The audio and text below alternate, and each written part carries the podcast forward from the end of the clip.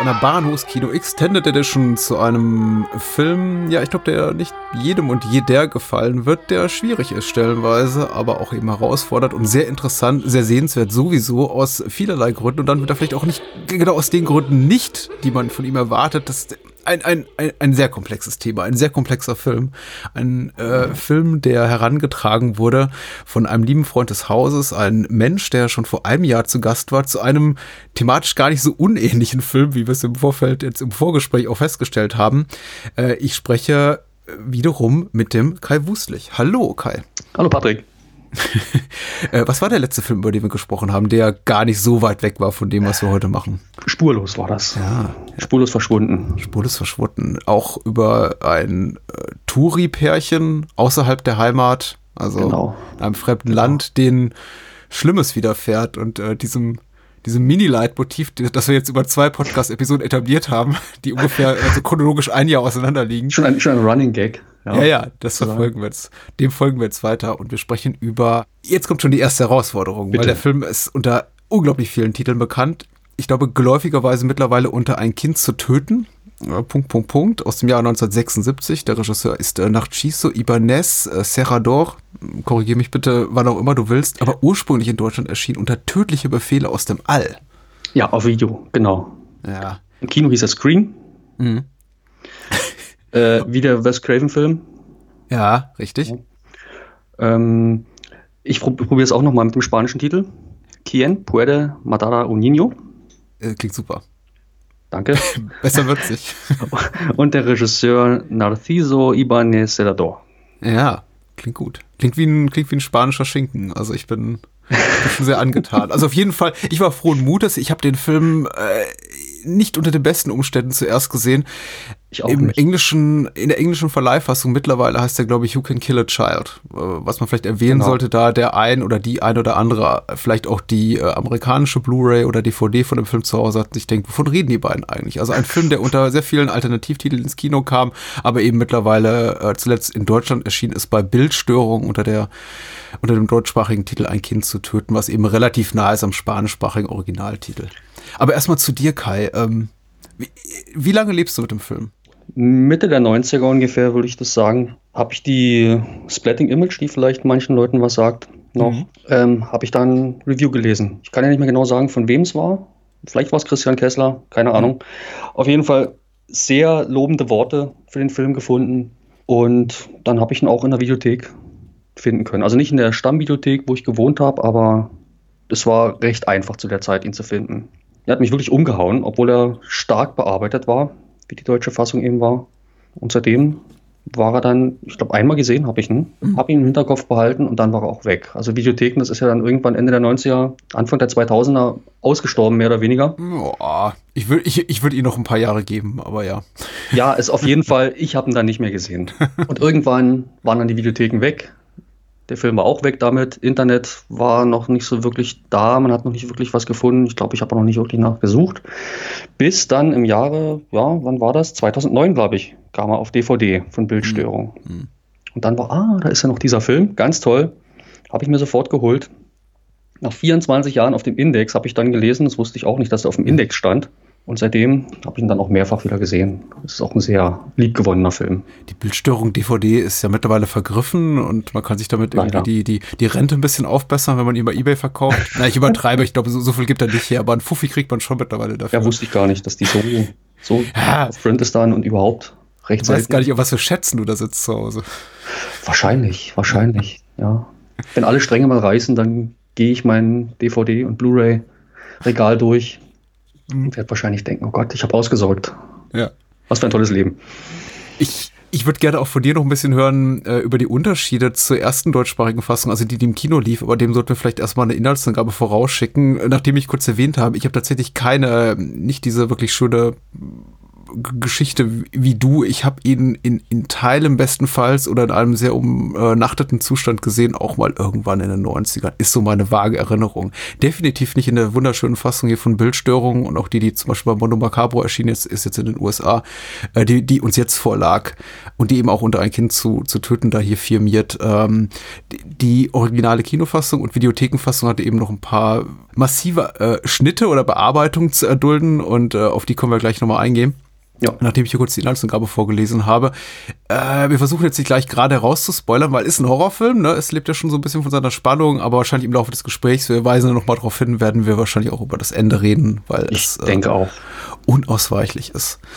Aber der Film, der Film ist eben auch nicht so auf irgendwelche Twists oder so aufgebaut. Also nee. ich glaube, selbst wenn man weiß, worum es geht, man weiß es dann auch relativ schnell, glaube ich. Hm. Und man kann sich auch denken, wie das irgendwie zu Ende geht, aber ich glaube, der Film ist einfach so gestrickt, dass man das auch sehr gut so gucken kann dann. Mir ging es jetzt auch beim Wiedersehen so, obwohl ich keine konkrete Erinnerung daran mehr hatte, wie, wie der Film endet und auch den Film jetzt zum ersten Mal gesehen habe in einer Fassung, die noch vollkommen anders endet als diese hier, äh, war ich mir eigentlich nach, ich würde sagen, 45 Minuten annähernd sicher, wie es weiter und ausgeht. Und äh, genau das passierte dann eben auch. ja, aber ist nicht negativ. Nein, überhaupt nicht. Nee. Aber eben schon äh, ein großer Unterschied zu, zu dem letzten Film, über den wir sprachen, der schon so einen Schocker hatte. Schocker ja, ja, das stimmt, das stimmt. Ja. Wobei das auch ein Schocker ist, irgendwie. Ja. Also es ist schon auch so ein Downer. Kann man sagen, kann man die, sagen. Die, die verstehen sich dann nicht zum Schluss alle. Und adoptieren die Kinder. Äh, die UFDB-Inhaltsangabe lautet, äh, Tom und die schwangere Evelyn, äh, das sind beides britische Touristen, das wurde, glaube ich, nicht genannt, machen ohne ihre, äh, geschrieben hat sie Live-Lover, machen ohne ihre beiden Kinder Urlaub an der südspanischen Küste, um dem Trubel auf dem Festland zu entfliehen, mietet das englische Paar, ach da steht's, ein Boot, um die kleine Insel Almanzora zu besichtigen. Ich glaube, sie korrigiert ihn immer. Almanzora, glaube ich, sagt sie, oder? Ich glaube, er korrigiert sie. Ach so, okay.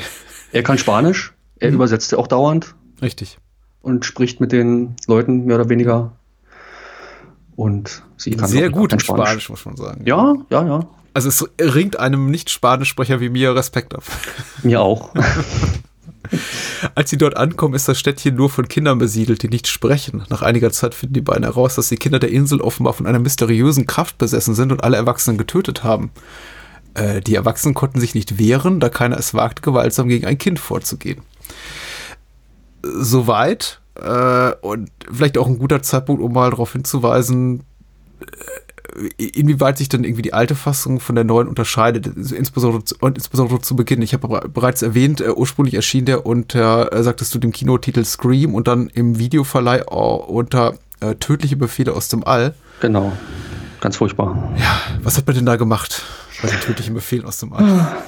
Ja, also man hat erstmal den, den Kontext völlig geändert. Man hat dann also wirklich äh, das Ganze in die Zukunft verlegt Laut einer Schrifttafel spielt diese Fassung, diese alte deutsche Fassung im Jahr 2000. Mhm. Ist also ein Science-Fiction-Film. Ja. Ich glaube, zum Schluss kommt dann eine Schrifttafel wahr oder, äh, oder Wirklichkeit oder Fiktion oder irgendwie sowas. Äh, und die Kinder, ich glaube, da wird auch drin gesprochen von irgendwelchen ja, tödlichen Strahlen oder irgendwie sowas, dass die Kinder irgendwie so einen Befehl aus dem All erhalten haben, um dann so zu handeln, wie sie das tun. Und das ist natürlich, stimmt nicht. Nee. Ja, also dieser ganz elementare, diese ganz elementare Frage nach dem, kann ich das oder kann ich das nicht moralisch, tritt eigentlich in den Hintergrund. Ja, man hat es dann also mehr oder weniger mit Außerirdischen zu tun, könnte man fast sagen, oder mit irgendwelchen Zombies oder weiß ich nicht. Die, ähm, mein Eindruck war jetzt, aber ich möchte sie auch äh, Herrn oder Frau Live Lover, der ihr die UFDB-Datenbank geschrieben hat. Schöner Name übrigens. Ja, nicht nicht zu sehr auf die Pelle rücken, irgendwie kritisch, aber äh, wenn, wenn er oder sie hier schreibt, äh, die Kinder sind von einer mysteriösen Kraft besessen, frage ich mich eben auch, ob da noch ein bisschen so das abfärbt, was einem die alte deutsche Fassung vermitteln wollte, nämlich, dass da tatsächlich irgendwas ja. Übernatürliches im Spiel ist. Ja. Kann natürlich sein, muss aber Wo, nicht sein, ne? Na, wobei es ist so, äh, dass das Ganze eben mehr oder weniger nach einer Novelle entstanden mhm. ist von Juan José Planz, mhm. die auch 76 erschienen ist. Und dort, also ich habe das nicht gelesen, diese Novelle, aber da ist es wohl so, dass irgendwelche Pollen herabgeregnet sind ah. auf die Insel. Oder ich glaube, da gibt es nicht mal eine Insel sogar in, dieser, in, dieser, in diesem Roman oder dieser Novelle. Das heißt, da gibt es auch so eine, so eine Kraft von außen sozusagen, die die Kinder entsprechend verändert. Also ich glaube, das ist auch so ein Hauptunterschied ne, zwischen, zwischen dieser Novelle und dieser ja. Nicht-Verfilmung, Verfilmung. nee, aber zur deutschen Fassung nochmal. Also siebeneinhalb Minuten war das wohl geschnitten insgesamt. Und sieben Minuten davon sind eben schon dieser Prolog, der eben hm. was ganz, ja, genau du sagst es, der eigentlich diese in Anführungsstrichen Motivation für die Kinder liefert. Ja, also wenn es so eine Art Motivation gibt für das, was die Kinder dort machen, wäre es also in diesem Prolog zu finden. Jetzt möchte dieser Podcast natürlich einfach gut unterhalten und manchmal auch leicht unterhalten. Und ich meine, Daniel und ich waren ja auch öfter mal in unseren Gesprächen in letzter Zeit thematisiert, dass wir jetzt gerade so äh, pandemiebedingt auch immer öfter mal Bock auf leichtere Stoffe haben und jetzt mittlerweile so wieder zu dem schwereren äh, Kram zurückfinden. Äh, und die ersten sieben Minuten hier, muss ich sagen, so, sind ich glaube, so jenseits von Salo, den wir im Frühjahr 2020 gemacht haben, so das härteste, was ich seitdem gesehen habe. Also ich habe wirklich, ja. äh, ich habe echt zu kämpfen gehabt jetzt mit, der, mit, ja. dem, mit den Opening Credits. Wobei was, se was sehen wir denn da? großteils recht bekanntes Material ist eigentlich. Das ist richtig, ja. ja. Aber natürlich in dieser Dichte, ne? Wir sehen ja, auch, natürlich. Äh, natürlich. Also man fragt Juden sich danach dann schon, äh, was, wo geht der Film, was, was ist jetzt? Ja. Das war schon, äh, also in der alten deutschen Fassung war der eben nicht da. Ne? Mhm. Das, glaube ich, war auch schon was ganz Entscheidendes. Ja, so ein Schwarz-Weiß. Schwarz-Weiß-Prolog. Und mhm. ja, da sieht man halt Kriegsszenen. Ganze, ganze Kollektion von Kriegsszenen. Also aus dem Konzentrationslager des mhm. Zweiten Weltkriegs. Vom indo-pakistanischen Bürgerkrieg sieht man sehen. Ja. Vom Koreakrieg. Vom Vietnamkrieg, der damals äh, noch gar nicht lang zu Ende war. Ja. Also noch relativ dicht an der Wirklichkeit dran. Und vom nigerianischen Bürgerkrieg.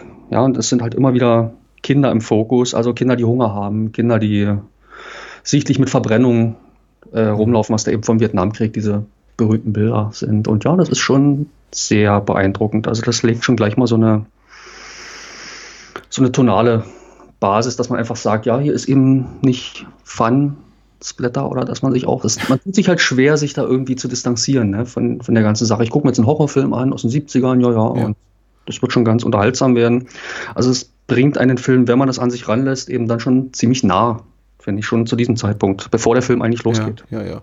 Alles hat mich schon, schon mürbe gemacht, muss ich sagen. Mhm. Also die Bilder da zu sehen von vergasten Kindern, von verbrannten Kindern, mhm. von verhungerten Kindern. Und du, du sagst ja vollkommen zu Recht, das sind im überwiegend, na, das ist News-Footage, also Nachrichten, das mhm. sind Nachrichtenbilder, die man sieht. Mhm. Oder, oder in Dokument, also wer, wer einmal Shoah von Claude Lanzmann gesehen hat, hat wahrscheinlich alle Bilder gesehen, die wahrscheinlich auch eher von den, von den äh, Auschwitz-Lagern irgendwie, die hier auch gezeigt werden. Aber eben in dieser Dichte eben, dass das ja uns vielleicht noch Pakistan, Indien-Konflikt hinterher gereicht wird, Koreakrieg, Vietnam, ja. Wie du schon sagst nigerianischer Völkermord, das ist eben alles, also da, nach den sieben, acht Minuten war, war, war ich erstmal durch. Ja. Und ich war mir auch gar nicht mal so sicher, ob ich überhaupt noch den Film würde genießen können. Da ich keine konkrete Erinnerung mehr daran hatte, äh, fragte ich mich dann auch, oh, hat der Film, das, hat der Rest des Films so eine Tonalität und war dann relativ dankbar auch über das, was er dann macht, nämlich gleich erstmal so um zu switchen zu etwas mhm. leichterem Stoff und diese mhm. Touristen zu zeigen, die sich dann in den Stränden rumtummeln, natürlich in offensichtlich ironisch pointiert kommentierender Kontrast zu dem, was wir eben gesehen haben. Ne? Mhm. Leute irgendwie völlige braune Körper, die sich mit Sonnencreme einschmieren und äh, Cocktails schlürfen und planschen gehen. Mhm. Ähm, aber, aber das hat mich wieder ein bisschen beruhigt, muss ich sagen. Ja, ja. Ja, dieser Kontrast ist auch sehr reizvoll dann. Mhm. Also das ist ja, verstärkt es fast noch so dieses, ähm, das Negative auf der einen Seite und dann ist man plötzlich da in diesem jovialen Leben von diesem Stadtfest, was da gerade gefeiert wird auch. Das kommt ja auch ziemlich schnell dann. Ne? Ist das äh, authentisch? Ist die Stadt, in der sich befinden, authentisch? Äh, ja, ich glaube nicht. Also was ich gelesen habe, ist, äh, ist das ziemlich zusammengestückelt. Also ich habe da auf der, auf der DVD ist auch ein, ein Interview mit dem damaligen Kameramann drauf. Hm. Und äh, die mussten sich sozusagen auch eine Stadt dann basteln, so ein bisschen. Also ich glaube, ich glaube, diese, diese Szenen, bevor es auf die Insel geht, äh, das ist Madrid, das schon. Aber ansonsten wurde ziemlich viel zusammengebastelt. Ja, was gerade so im Mittelmeerraum wohl ziemlich schwierig ist, weil das Licht äh, überall so ein bisschen anders ist. Am Meer ist es wieder anders als im Land. Und das dann kameratechnisch alles so zu manipulieren, es gab ja noch keine äh, digitale Möglichkeiten, das irgendwie zu bearbeiten. Das war eine ziemliche Herausforderung. Also ich glaube, dieses, dieses Fest, ich weiß nicht, ob ein Fest da gerade stattgefunden hat oder ob das dann gemacht wurde für den Film, das weiß ich Weiß ich nicht, habe ich jetzt nicht irgendwie rausgefunden. Ich nehme an, dass es inszeniert ist, einfach so aufgrund der, der, der, der Historie des Filmemachers, weil äh, Serrado hat jetzt eben, ist als Kinoregisseur jetzt nicht sehr bekannt, hat nur zwei Kinofilme gemacht, aber ah ja, war wohl ah ja, eine, eine ja. sehr bekannte TV-Persönlichkeit. Ja, ja. Er hat auch den, äh, den Horror ins spanische Fernsehen gebracht, so könnte man das nennen. mit, der, mit der spanischen Version von, wie heißt das Ganze? Twilight Zone, genau. In Amerika war es Twilight Zone und er hat da eben in Spanien das Ganze entsprechend gemacht. Ja, ich glaube, er hat auch äh, Showformate ko äh, ja, genau. konzipiert, die auch international verkauft wurden, auch nach genau. Deutschland. Das spanische Vorbild für Rudi Carell ist die verflixte Sieben. Wer es noch nicht wusste, kann daran irgendwie auch mal Alter ablesen, dass mir diese, diese Show doch durchaus bekannt ist. Ja, meine Eltern haben das auch immer geschaut. Also die verflixte Sieben, äh, nicht die, das Spanische, aber Nee, habe ich auch. Ich habe es auch mal mitgeguckt, soweit ich mich erinnere. Ich mm. könnte nicht mehr sagen, was das Konzept war. Irgendwas mit Sketchen und irgendwas mit Rudi Carell. Ich muss gerade überlegen. Ich wollte gerade sagen, kenne ich überhaupt noch irgendein Showkonzept außer Wetten das? Ich habe gerade versucht, mir nochmal irgendwie Flitterabend oh, oh. oder am laufenden Band zu rekapitulieren oder Dalli Dalli. aber ich Dalli Dalli, oh Dalli Dalli habe ich auch sehr gern geschaut, ja. Dem sympathischen Hans Rosenthal. Ich glaube, diese Pyramide, die kriege ich noch hin, aber. äh, und Herzblatt. Der große Preis wahrscheinlich. Der große Preis. Ja, auch es gab schon einiges ich war erstaunt darüber zu Beginn des Films, wie sehr der doch, äh, ich, mir fällt jetzt gar kein deutschsprachiges gutes Gegenstück dazu ein, rhetorisch, aber wie sehr on the nose der Film ist. Also durch diesen eben diesen Prolog, durch diesen Vorspann, die Bilder, die man da sieht, dann eben im Kontrast mit diesem hedonistischen Getümmel da am, am, am spanischen Strand. Aber das dauert ja dann wirklich auch nur fünf bis zehn Minuten, also kurz nachdem wir hier unser, unsere beiden Protagonisten kennengelernt haben, also Tom und seine schwangere Frau Evelyn, dass wir eben in diesem äh, in diesem, bei diesem Fotohändler sind und auch der davon redet, dass Kinder immer unter den Kriegen oder globalen Konflikten am meisten ja. leiden. Das, das ist zum Beispiel eine Stelle, wo Tom hm. das versteht, was der sagt, der, der Verkäufer, und die Evelyn versteht das nicht. Und sie fragt ihn ja dann, äh, was hat er gesagt? Ach, nicht so wichtig. Das schiebt dann beiseite, der Tom. Hm. Ja, weil sie kein Spanisch versteht für mein Gefühl, vielleicht siehst du das anders, wird gar nicht so viel draus gemacht aus diesem äh, aus diesem Mangel an Verständnis äh, der, der, der, der spanischen Sprache, die das eben Evelyn hat, dass sie eben sehr allein gelassen ist. Hm, vielleicht, vielleicht äh, nicht so offensichtlich, wie man das heutzutage machen würde. Mhm. Aber ich denke schon, dass das auch ein wichtiger Punkt ist. Äh, dazu muss man sagen, dass das ursprünglich von Serrador noch offensichtlicher geplant war, diese ganze, dieses Nicht-Verstehen mhm. und so weiter. Das haben aber die Produzenten wohl runtergedrückt, eben aus kommerziellen Gründen. Ja, es gibt ja. auch eine Stelle im Film dann, dass, dass äh, eine von den, von den Opfern sozusagen Deutsch spricht, mhm. auch im Original. Ja, so zwei Sätze, hilf mir oder irgendwie sowas oder hilf mir. Mhm. Ähm, also es war wohl noch offensichtlicher geplant, das Ganze, dieses, dieses äh, Nicht-Verstehen in der Fremde und so weiter und so fort, was aber, wie gesagt, äh, leider abgemildert werden musste. Wobei es eine amerikanische Fassung gibt, wohl eine englischsprachige Fassung und eine spanische Fassung. Ja. Die wohl im Detail so ein bisschen anders ist, vom Timing her ein bisschen anders und Dialoge auch ein bisschen anders. Keine Ahnung, mhm. habe ich keinen Vergleich. Ich finde es ja ganz spannend, dass, wir, dass es überhaupt über viele Jahre äh, unglaublich schwierig war, überhaupt die Fassung zu sehen, die wir gesehen haben, nämlich diese ungekürzte, ah. unbearbeitete, nicht kompromittierte Fassung mit diesem ja. Mix eben aus Spanisch und Englisch und eben so einem Hauch von Deutsch.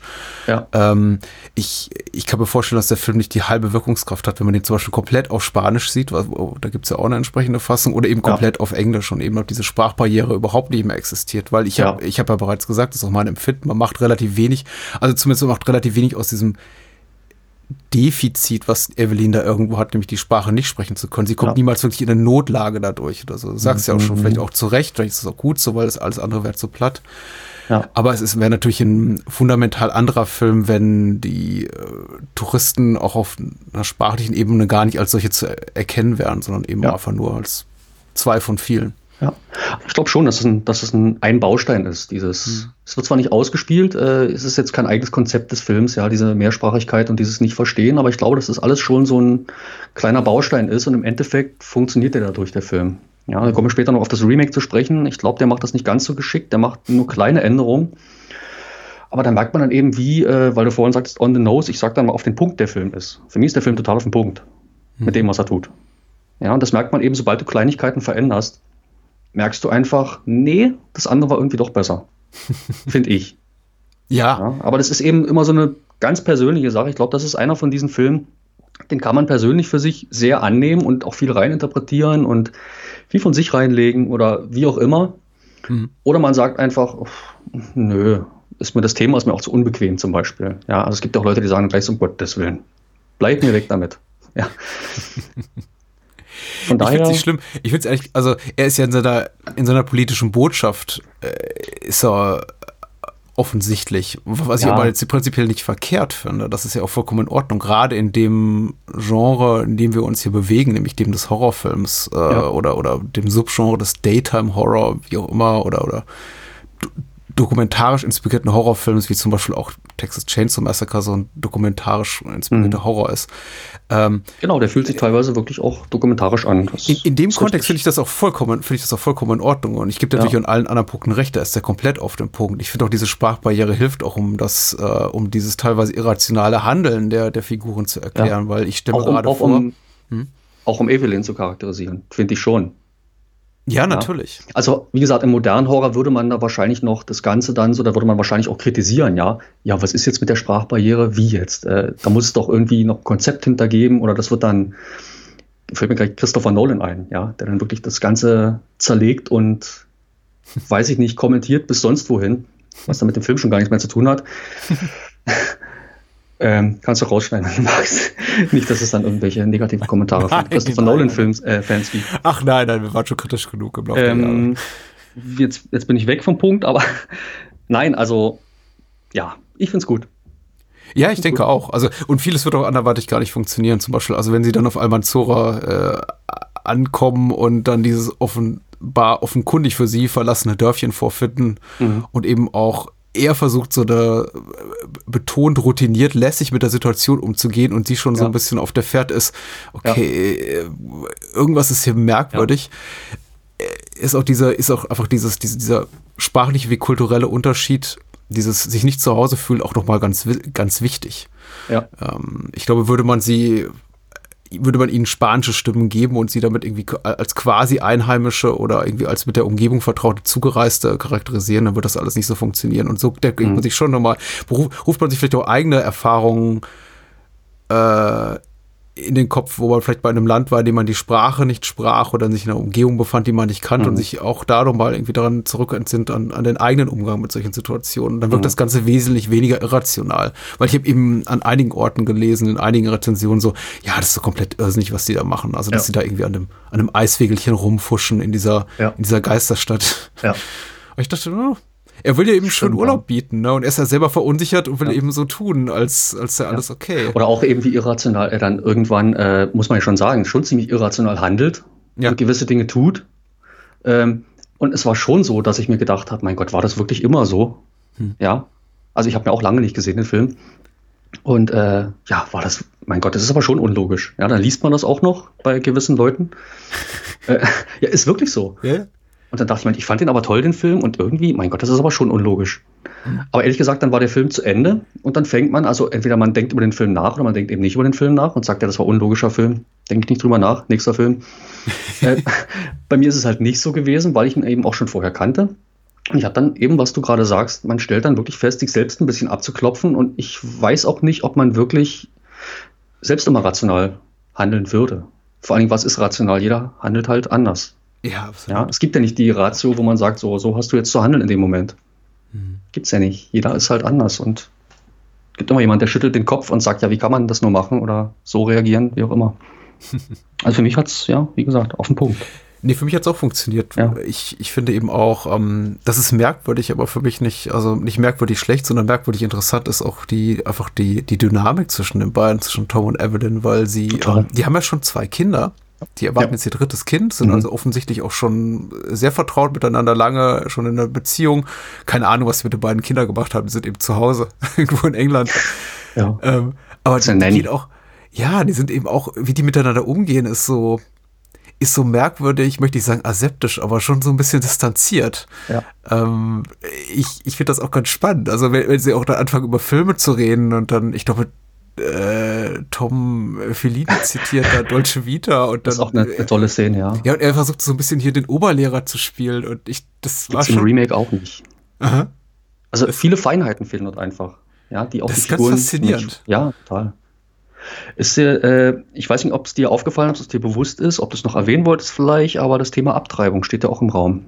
Mhm. Ja, also für Tom ist es nicht wirklich ein Wunschkind. Ja. Und ich glaube, das ist auch ziemlich entscheidend, wie die beiden dann miteinander, vielleicht kommt es auch dort das erste Mal zur Sprache, in diesem Urlaub.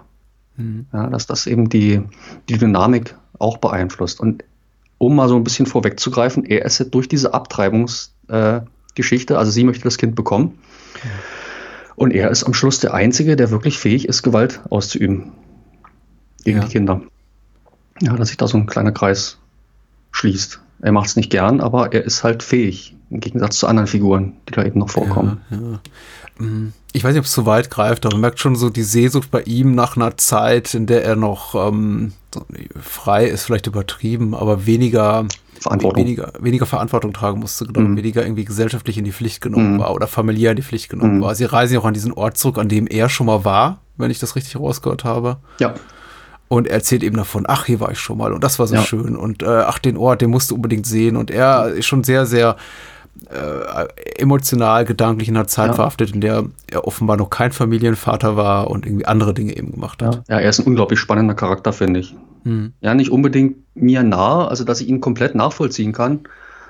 Ähm, Sarador war auch total unzufrieden mit ihm ja. als, als Darsteller. Er, woll, er wollte Anthony Hopkins haben, habe ich gehört. Ah, interessant. Ja, ja, aber der hatte eben keine Zeit und dann musste er halt mit dem, ach, wie heißt er, Louis Fiander, glaube ich, mhm. Vorlieb nehmen. Ist mir auch nicht wirklich ein Begriff. Mhm. Äh, aber ich finde ihn, also die Darstellung finde ich, weiß ich nicht, wie es Hopkins gemacht hätte. Ähm, ich, ich finde ihn sehr gut und ich finde ihn als Charakter vor allen Dingen sehr, sehr gut und sehr, wie gesagt, nicht immer nachvollziehbar, aber sehr spannend halt, was da drin steckt.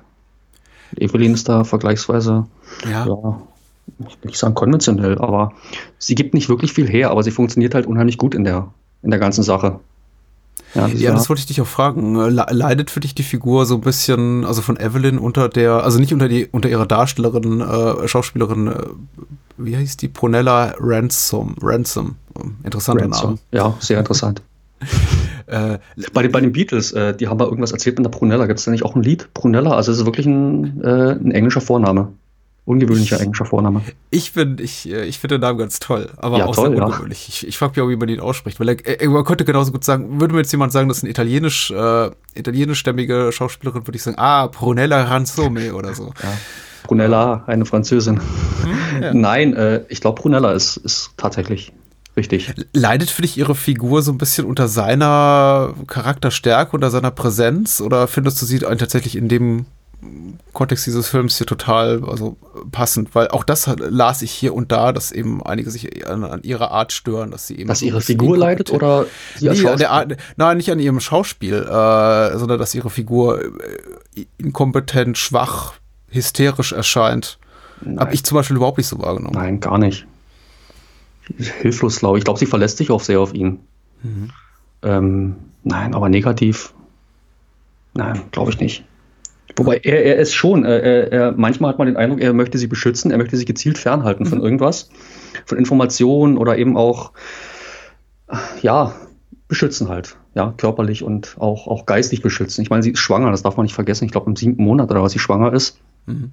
Ich glaube, das spielt auch viel eine Rolle. Ja, sie verändert sich als Person und er verändert sich auch als werdender Vater. Ja, von ja. wegen Ratio. Ich glaube, da ist man auch nochmal ganz anders ja. drauf. Und man muss natürlich, man darf natürlich auch nicht vergessen, wir reden immer noch von einem Film, der knapp 50 Jahre alt ist. Ja. Äh, der, das war eben auch noch ein bisschen, glaube ich, eine andere, sagen wir mal, das war, da war das Patriarchat doch ein bisschen, bisschen mächtiger als heute. Bedauerlicherweise, keine Ahnung. Es ist bei mir auch so ein bisschen durch den Kopf äh, durchgewandert, aber das empfinde ich gar nicht mal so als überholt, als, naja, nicht als überholt, Rollen, Rollenverständnis, ja. überholtes Rollenverständnis oder so. Eigentlich nicht. Wie gesagt, also als schwangere Frau, ich glaube, eine schwangere Frau verlässt sich dann einfach auch ein Stück weit auf den Mann. Weil er wird den ja. Urlaub wahrscheinlich sowieso organisiert haben und das Ganze irgendwie in die Hand genommen haben. Was, was soll sie machen? Ich meine, sie ist, ja, äh, sie ist schwanger und kann kein Spanisch, kaum weil die Kinder jetzt nicht reden, aber mhm. du weißt, was ich meine, glaube ich. Ja, absolut, absolut. Ja, ja. Äh, ich, ich möchte nicht über einen Film reden, den es nicht gibt. Also äh, ja. nur wahrscheinlich in einem, in einem zeitgenössischen Kontext würde man ihre Figur ein bisschen anders stricken. Ich finde ihn, aber für das Szenario und für die Zeit, in der wir uns befinden, finde ich das vollkommen, möchte ich sagen, also legitim ist das falsche Wort, vollkommen nachvollziehbar und normal, was wir da eben sehen. Ich glaube, dass auch man nicht, auch keine betont schwache Figur. Nein, nein. Mhm. Finde ich nicht. Ich glaube auch, dass man den Film, äh, nochmal zum Remake, das mhm. ist ja relativ zeitnah von 2012. Äh, der Film hat ein unglaublich niedriges Budget, ist völlig unabhängig produziert. Äh, ich glaube, den könnte man sonst nicht in einem Studiosystem mit in Anführungsstrichen vernünftigen oder namhaften Darstellern würde man das nicht machen. Und mhm. schon gar nicht auf diese Art und Weise heutzutage. Ja, weil der Film, dieses Remake fühlt sich eben auch total nach 70er Jahre an oder irgendwie so ein bisschen aus der Zeit gefallen. Ja. ja. Also als moderner Horrorfilm. Deswegen glaube ich auch, dass, dass viele auch sagen werden, abgesehen vom Thema, von der mhm. ganzen Machart her und von allem, was da drin steckt, die Dynamik der Figuren, dieses vermeintlich irrational oder was, das funktioniert heutzutage, glaube ich, nicht wirklich für ein jugendliches Publikum oder so, die was ganz anderes erwarten von einem Film. Nee, das glaube ich auch nicht. Weil überragend brutal ist er jetzt zum Beispiel auch nicht, vordergründig brutal. Nee, überhaupt nicht. Und ja. äh, er ist auch entschleunigt, möchte ich mal sagen, um ein nettes Wort zu benutzen. Also Slow Burn ist so ein Anglizismus, den man auch mittlerweile gerne benutzt. Stimmt, er ist wirklich ja. ein, ein, ein, ein er, er, lässt sich Zeit. Nochmal zum Remake. Das Remake mhm. ist, äh, Moment, 20 Minuten kürzer mhm. oder sogar noch 40 Minuten kürzer. Also mhm. unglaublicher Zeitunterschied. Ja, ja. Zeigt ja auch, äh, was das Original, aber wobei er das äh, sehr gut macht. Also er braucht die Zeit auch, er nutzt die Zeit auch.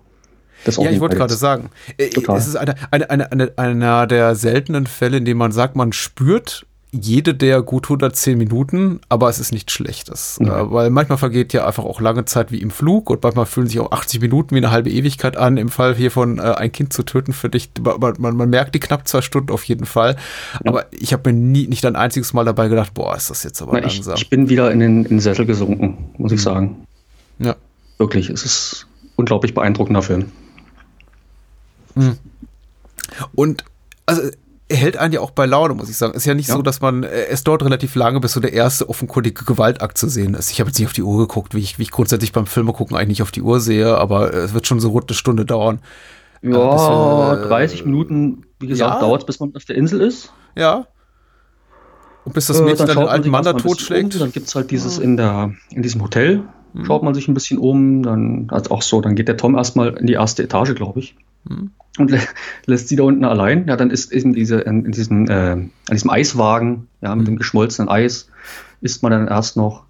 Ich glaube, dann kommt dieses, dieses Mädchen und horcht an dem schwangeren Bauch von genau. Evelyn. Ganz tolle Szene, zum Beispiel. Aber ist halt nicht gewalttätig. Lourdes heißt oder Lourdes, das fand ich auch ganz, ich weiß nicht, äh, habe hab ich in dem Moment auch gefragt, ob jetzt irgendwie noch so ein bisschen in, in, so ein, in so ein Glaubensmotiv ins Spiel kommt, aber das hat er, glaub, das macht der Film, glaube ich, nicht. Also den Weg beschreitet er nicht. Nein. Nein, er hält sich erstaunlicherweise komplett fern von solchen, solchen Symbolen auch und sowas. Hm. Fand ich auch sehr gut. Na, und dann ist wieder, oh Gott, von der Reihenfolge her, nein, aber du, du kannst recht haben, es dauert wirklich sehr lange.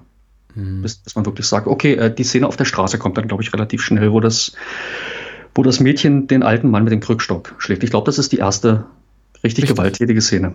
Richtig. Das ist, äh, aber bis dahin, ich meine, es ist ja nicht so, dass der Film einen komplett allein lässt und einen dann damit überrumpelt, dass dann plötzlich dieser, dieser, dieser Gewaltausbruch kommt. Äh, wie gesagt, das, die Themen des Films werden auch zuvor schon kompliziert durch den Vorspann, durch dieses, durch den Dialog hier mit dem Fotohändler. Aber es gibt ja auch diese Szenen, zum Beispiel nochmal irgendwie in der, in der filmischen Chronologie ein paar, paar Minuten zurückzugehen, als sie noch nicht auf der Insel sind, schon am, am Strand, dieses diese Szene, wo die, wo die Menschen ab alle losstürmen, untermalt von ominöser Musik, man hört so Autohupen im Hintergrund. Diese weiße Hai-Hommage. Ja, ja. Für mich hat das total was von weißen Hai gehabt. Ja, was passiert denn da? Was hast du denn gedacht bei der Szene? Äh, da bricht so eine Art Panik aus, alle rennen weg und Tom und Evelyn stehen da und sagen, was ist denn los? Ich glaube, es ist eine Leiche angespült worden. Gibt es da nicht auch so ein, so ein kurzes Bild von einer angespülten ja. Leiche? Ich glaube ja. schon, ne? Ja. Ja.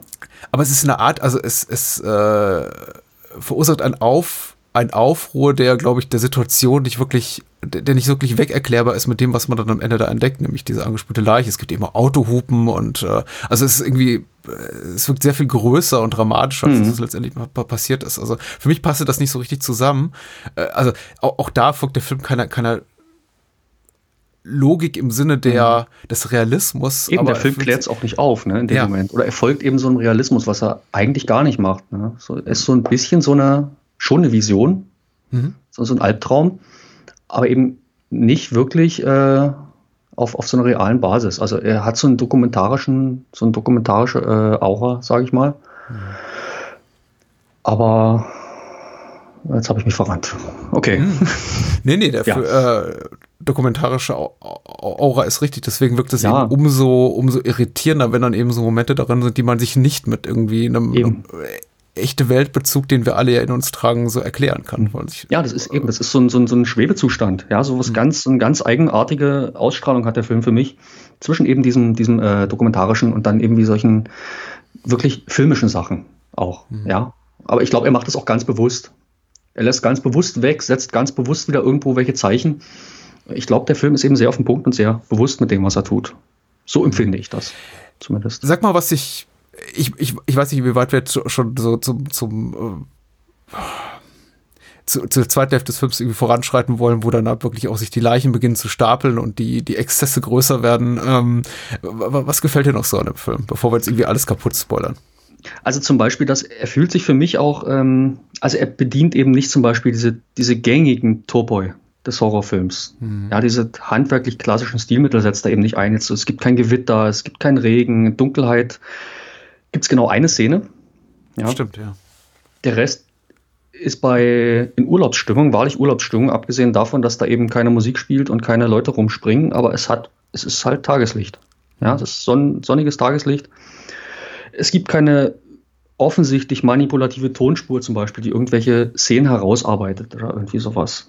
Mhm. Ähm, ja. Hat mich da so ein bisschen zum Beispiel Wicker Man fällt mir da zum Beispiel ein. Ist auch so ein Film.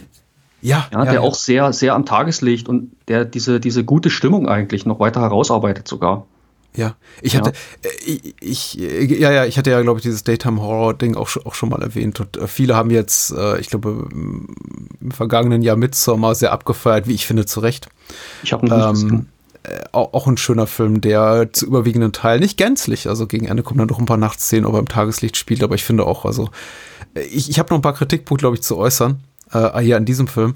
Aber äh, dieses Element fand ich auch sehr beeindruckend, dass mhm. man eben es schafft, in einer sehr, sehr eigentlich wenig angsteinflößenden Umgebung so sowas Gruseliges zu inszenieren. Wie, mhm. wie The Wicker Man ist auch ein gutes mhm. Beispiel. Äh, Texas Chainsaw Massacre haben wir genannt. The, The Birds, Birds ja, ich wollte ja. gerade sagen, ist die, ist die mhm. offensichtliche Parallele. Ja. Da gibt es auch eine, eine ganz klare Szene, die ist für mich äh, The Birds Verweis sozusagen. Ja. Weißt du, du weißt, was ich meine? Ich meine, es ist die in, bei der Fischerhütte am Ende? Genau, also auf dem anderen Ende der Insel halt. Mhm. Wo, die, wo die Mutter dann quasi äh, ihren Kindern was sagt und die Kinder machen das nicht. Und dann fährt die Kamera so zurück und du siehst auf dem Felsen diese ganzen Kinder, wie sie da runterkommen. Ja, ja. ja und dann erkennt die, die Mutter in dem Moment, okay, irgendwas ist hier im Argen. Ja. Das ist auch, glaube ich, eine Szene, die mich am meisten gepackt hat, aber schon so ein, zwei Minuten zuvor, als sie eben so, so eine klassische Dialogszene haben mit der Frau von diesem Fischer und dann eben schon sich, also Evelyn und Tom, der, der Bedrohlichkeit der Situation gewahr sind und sich mit ihr austauschen. Und dann haben wir eben so einen klassischen Dialog mit Schuss gegen Schuss.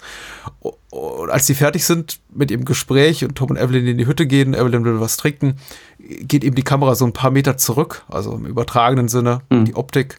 Und, und zeigt eben, dass die ganze Szene gerade eben, dieser, dieser, dieser Dialog zwischen den dreien eben schon im Beisein dieser Kinder, die dort im Wasser mhm. stehen, stattgefunden hat. Ja. Und das hat mich total getroffen. Also ja. einfach nur, das ist eine komplette Banalität im Grunde, ja. weil im, im, im Alltag denkst du dir auch nichts dabei, wenn du auf einer Parkbank sitzt und nebenan ist ein Spielplatz und du quatschst einfach mit irgendjemandem, da sind eben dann Kinder im Hintergrund. Aber in dem, der, der Film, zu dem Zeitpunkt hatte mich der Film schon so weit, dass ich das als unglaublich bedrohlich empfand, dass ich dachte, oh nein, die haben alles gehört.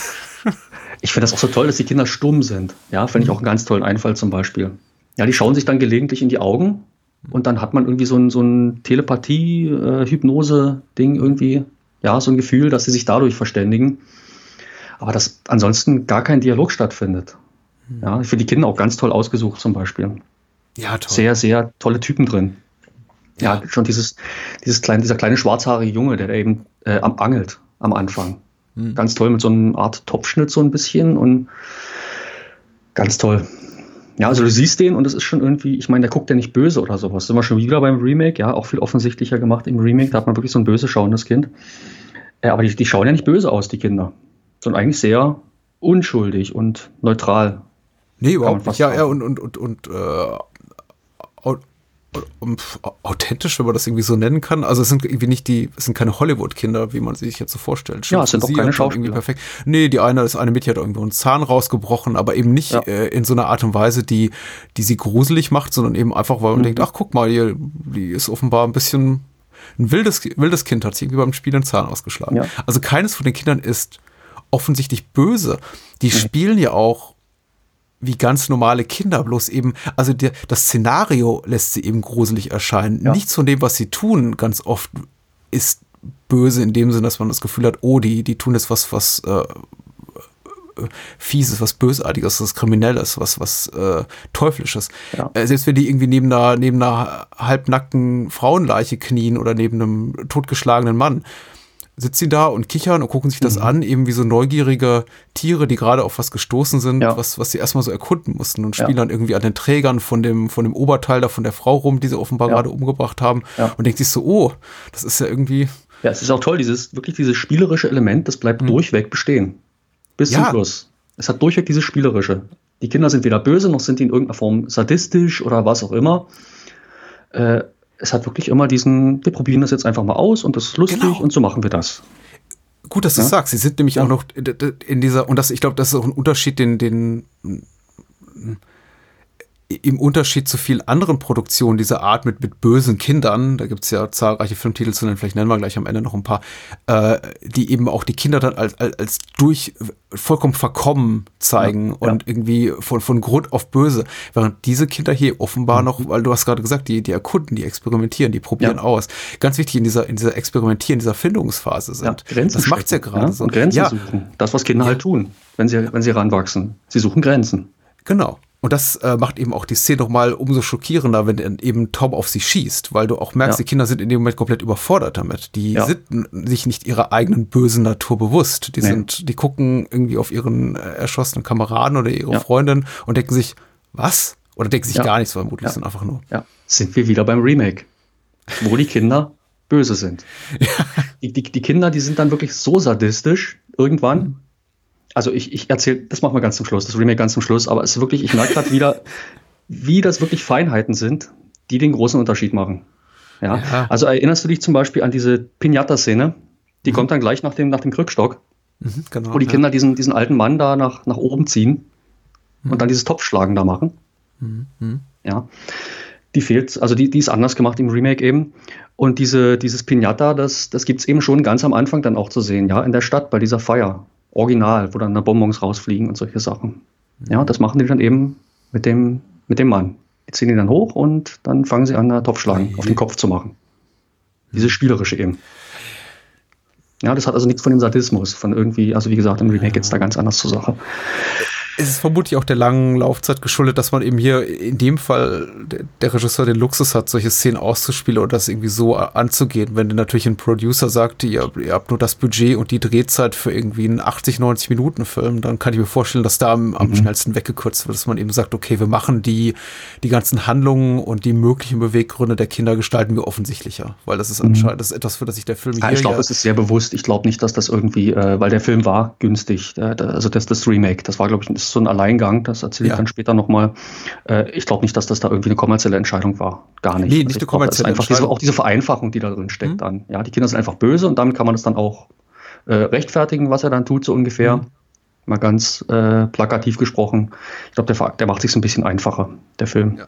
Das ist, und ich meine, das ist ja auch im Grunde nichts Verkehrtes. Es gibt Nein, mehr oder weniger große Klassiker des böse Kinder Horrorfilms wie was ich wie des Bösen oder ihr Dorf der Verdammten oder sowas, wo eben die Kinder genau bösartig sind. Eben, wo wir auch schon im Science-Fiction-Bereich sind, ja, ja. Also mit leuchtenden Augen und solche Sachen.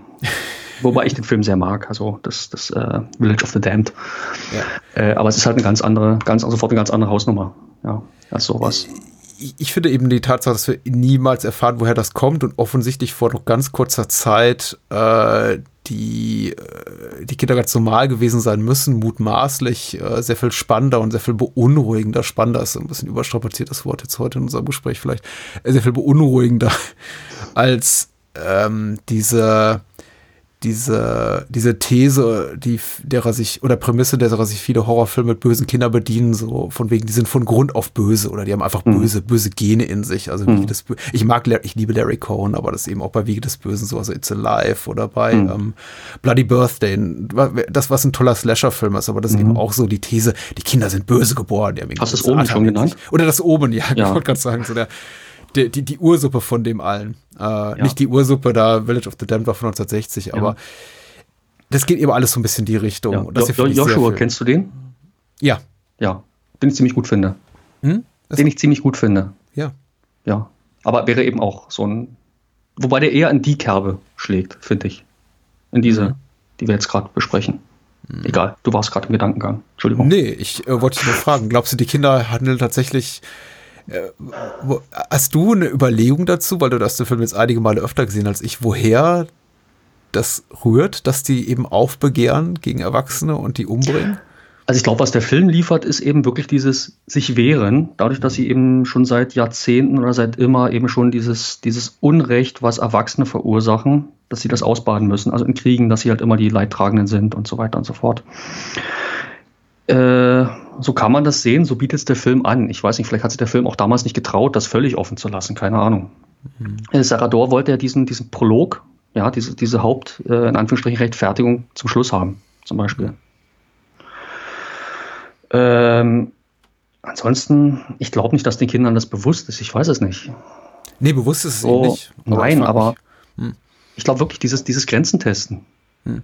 Wobei dann auch wieder die Frage ist, wenn die sich gar nicht verbal miteinander verständigen, wie sie dann eben auf den Trichter kommen, über Augenkontakt äh, zu sagen, so, und du gehst jetzt da rein und nimmst irgendeine Waffe und dann ist der Kopf ab, so ungefähr. Ja. Weiß ich nicht. Schwierig, wie gesagt, der Film ist dann der Schwebe. Aber er ist eben auch nicht konkret genug, um es als, als rein Horrorfilm zu verkaufen, meiner Meinung ja. nach.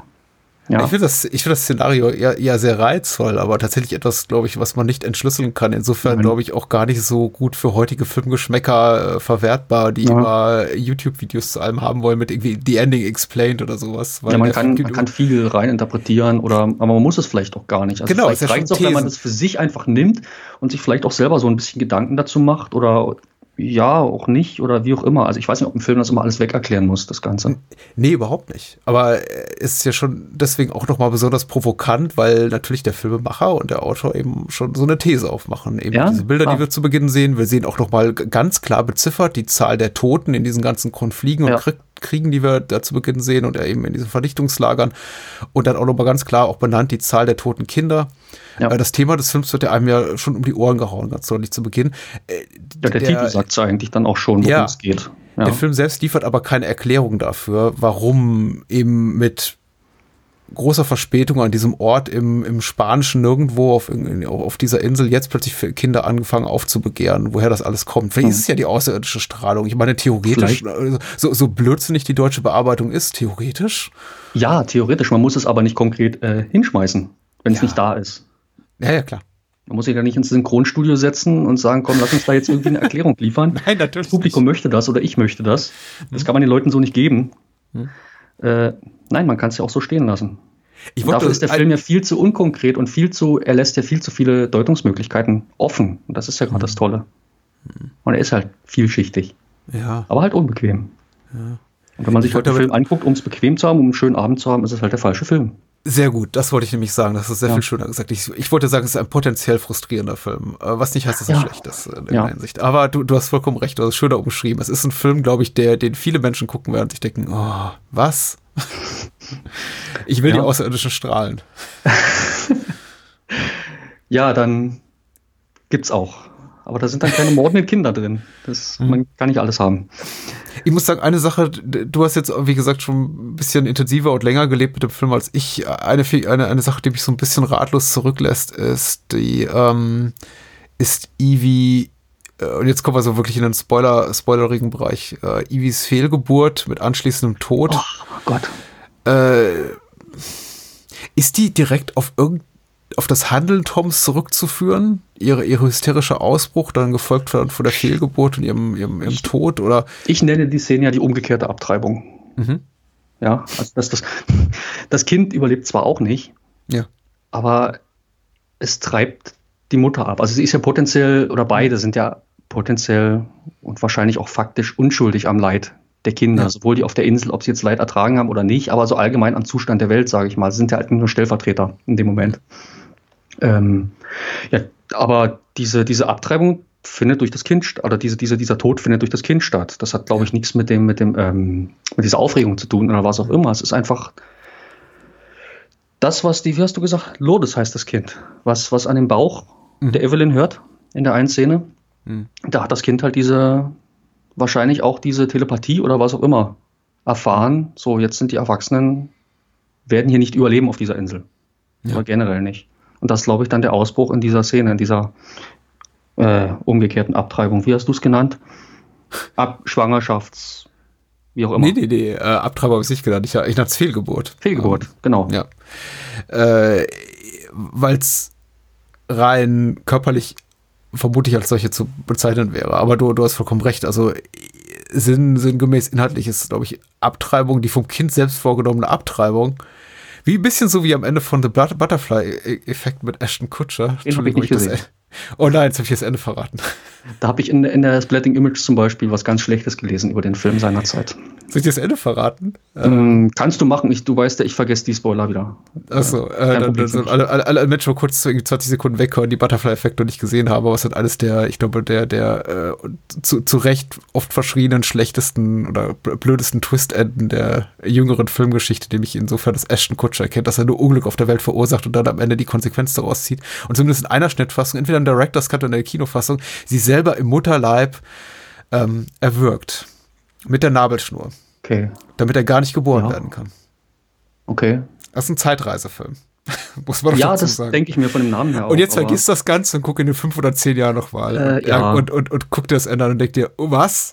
Ich, ich kann ja auch den, den, den, äh, den Zusammenhang gerade gar nicht herstellen. Also, wie gesagt, ein Film, der nur auf ein Ende hinarbeitet und dann irgendwie macht ja. Puff, dann könnte man den ja nicht zweimal gucken. Ja. Deswegen die Frage, hat Tom irgendwas damit zu tun, mit dem, was Evelyn widerfährt? Ich, ich habe mir eben die Frage gestellt, gibt es eine erklärbare oder Variante, die eben sich keiner übernatürlichen Erklärung bedient, mit der man sich diesen, diesen, diesen Ablauf der Ereignisse dort erklären könnte. Diese Fehlgeburt. Ja, genau. Ja, so wie du es jetzt sagst, ist natürlich hat, sagst, als Aufregung, als äh, wirklich sagen, äh, das ist ja, mir alles hier zu viel und wie auch immer, weil da findet ja auch diese dieser Night of the Living Dead mäßige Angriff vorher statt durch die Kinder. Mhm. Mhm. Ja. Oder dieses, dieses äh, Kind guckt ja dann durch, eins von den Kindern guckt dann durch dieses, dieses Gitterfenster und versucht mhm. Evelyn zu erschießen, worauf ja. dann äh, Tom erstmals Gewalt anwendet und eben dieses Kind erschießt. Und genau. danach kommt ja dann die Szene, äh, dass eben, ja, diese Fehlgeburt. Mhm. Evelyn diese Fehlgeburt ein, äh, erleidet. Natürlich, das kann man auch so sehen. Sicher. Habe ich jetzt persönlich noch nicht so gesehen, aber da du das jetzt aufmachst, dieses, dieses äh, Ganze, kann man das zum Beispiel auch äh, ohne diesen ganzen äh, Telepathie etc. erklären? Natürlich, könnte man machen. Na, das ist eine Frage, die ich mir im Nachgang gestellt habe, weil natürlich, wenn man, wenn man sagt, okay, da gibt es irgendwie ein übernatürliches Element, man nimmt das mit dem deutschen Titel wortlich, die tödlichen Befehle aus dem All, mhm. vielleicht kommen sie nicht aus dem All, sondern mhm. irgendwo woanders woher, aus der, aus der Vergangenheit zum Beispiel, die, die, die Stimmen der toten Kinder rufen, rufen die noch lebenden Kinder und sagen, begehrt auf, wie auch immer, ah. revoltiert. Ah. Ähm, das ist das eine und äh, das ist, glaube ich, auch die offensichtlichere ähm, Wahrnehmung oder Deutung jetzt in der Art und Weise, wie uns der Film die Ereignisse, die er da eben zeigt, auch, auch präsentiert. Das ist eben auch meine. Aber ich habe eben auch, als der Abspann dann durch war und der Film vorbei war, eben auch nochmal zurückgelegt und dachte, okay, kann man sich das alles, was dort geschieht, auch, wenn man will, und man ist so ein based on the based on facts Purist, genau. Ja, Jemand, der ja. auch vielleicht nicht gerne Horrorfilme guckt, ja. weil er denkt oder sie denkt, das ist mir irgendwie alles zu abgehoben. Kann man sich das alles mit äh, naturgegebenen Umständen weg erklären. Mhm. Und äh, da bin ich eben auf, die, auf, den Trichter gekommen, okay, kann man das eben auch dadurch erklären, ihr, äh, ihr ihren hysterischen Zusammenbruch mhm. und ihr, ihr, ihr Unwohlsein, ihr körperliches und mhm. äh, eben dann auch die, die Tatsache, dass sie ihr Kind verliert, von dem wir auch nicht wissen, wie weit sie schon ist. Sie, sie hat einen runden Bauch, aber sieht jetzt auch nicht aus wie im neunten Monat. Mhm. Ähm, also Remake ist es der siebte Monat, ich schätze auch mal so, dass das sowas ja. in der Richtung sein wird. Wäre das irgendwie weg erklärbar. Und mhm. so, es ist komplett unwahrscheinlich, aber theoretisch, vielleicht hat es auch der irgendwie Toms, Toms Gewaltausübung gegen den kleinen Jungen, den er da erschießt, äh, ja, ja, ausgelöst. Ja. Aber ich will es mal ja. erwähnt haben. Ja, sehr gut, sehr gut. Auf den, wie gesagt, auf den Trichter war ich jetzt noch gar nicht unterwegs, aber spannend. Ich glaube, es ist auch kein guter Trichter, ehrlich gesagt, weil es so ein bisschen das Filmvergnügen schmälert. Hm? Na, tut's, also für mich nicht. Aber das Mysteriöse ist immer so ein bisschen reizvoller, finde ich. Mhm. Ja, ja, ja. Tolle Szene. Ja, jedenfalls. Szene. Also äh, auch diesmal wieder. Es war wirklich äh, fast schon Kronenberg-mäßig. Ja, ja. Fand ich das. Also es ist äh, sehr beeindruckend. Ja, ja. Ich musste auch eine uns andere Mal um, um, uh, an die Brut denken, weil es gibt eben, es gibt eine Menge Stimmt, ja. böse, böse, Kinderfilme, aber es gibt wenig, für, ich finde, äh, so, solche Filme, die mir wirklich nahe gehen. Äh, so, so gerne ich zum Beispiel auch Village of the Damned mag, also original, nicht das Carpenter Remake, das ist nicht so, nicht so toll. Hat aber Christopher Reeve drin. Ja, genau. Es, es, es geht mir nicht wahnsinnig nah. Ich Nein. sitze nicht da und denke mir, ach, die armen Kinder, aber das liegt eben auch Nein. daran, dass sie dann alle weiße Augen Man haben. Man kann sich leicht distanzieren, distanzieren von solchen Sachen. Absolut, stimmt, ja. ja. Richtig. Aber hier ist es eben wirklich, wirklich schwierig, weil ich bin, ich bin selber Familienvater und ich sehe eben ganz in, in, in, mhm. in den spielenden Kindern, die ich dort sehe, ist ich auch mein Sohn. Das mhm. ist, äh, mhm. das ist, das ist nicht meilenweit davon entfernt, was der mhm. so tagtäglich macht. Klar, der, der fummelt jetzt nicht irgendwie an einer, an einer toten Leiche, an einer toten Leiche, wollte ich sagen, an einer Leiche rum.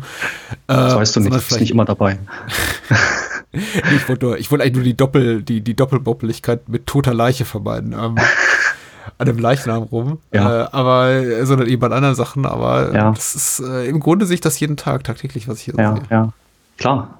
Ja, da, da gibt es ja, da fällt mir jetzt diese, diese eine großartige Szene ein in diesem, in diesem Hotelhof, ja, wo sie dann eben diesen, diesen Vater dort sitzen haben, mhm. mit halbem Nervenzusammenbruch, der eben erzählt, äh, wie es zu der ganzen Nummer gekommen ist, was auf der Insel passiert und wo dann plötzlich seine, seine Tochter auf der Matte steht. Ja, und dann ja. eben sagt, äh, in Tränen ausbricht und sagt, hier, äh, Mama geht's schlecht und Großmutter und keine Ahnung, was sie genau erzählt und komm mit, komm mit. Und er weiß, eigentlich, eigentlich wissen alle Erwachsenen, die anwesend sind, dass das eben gespielt ist.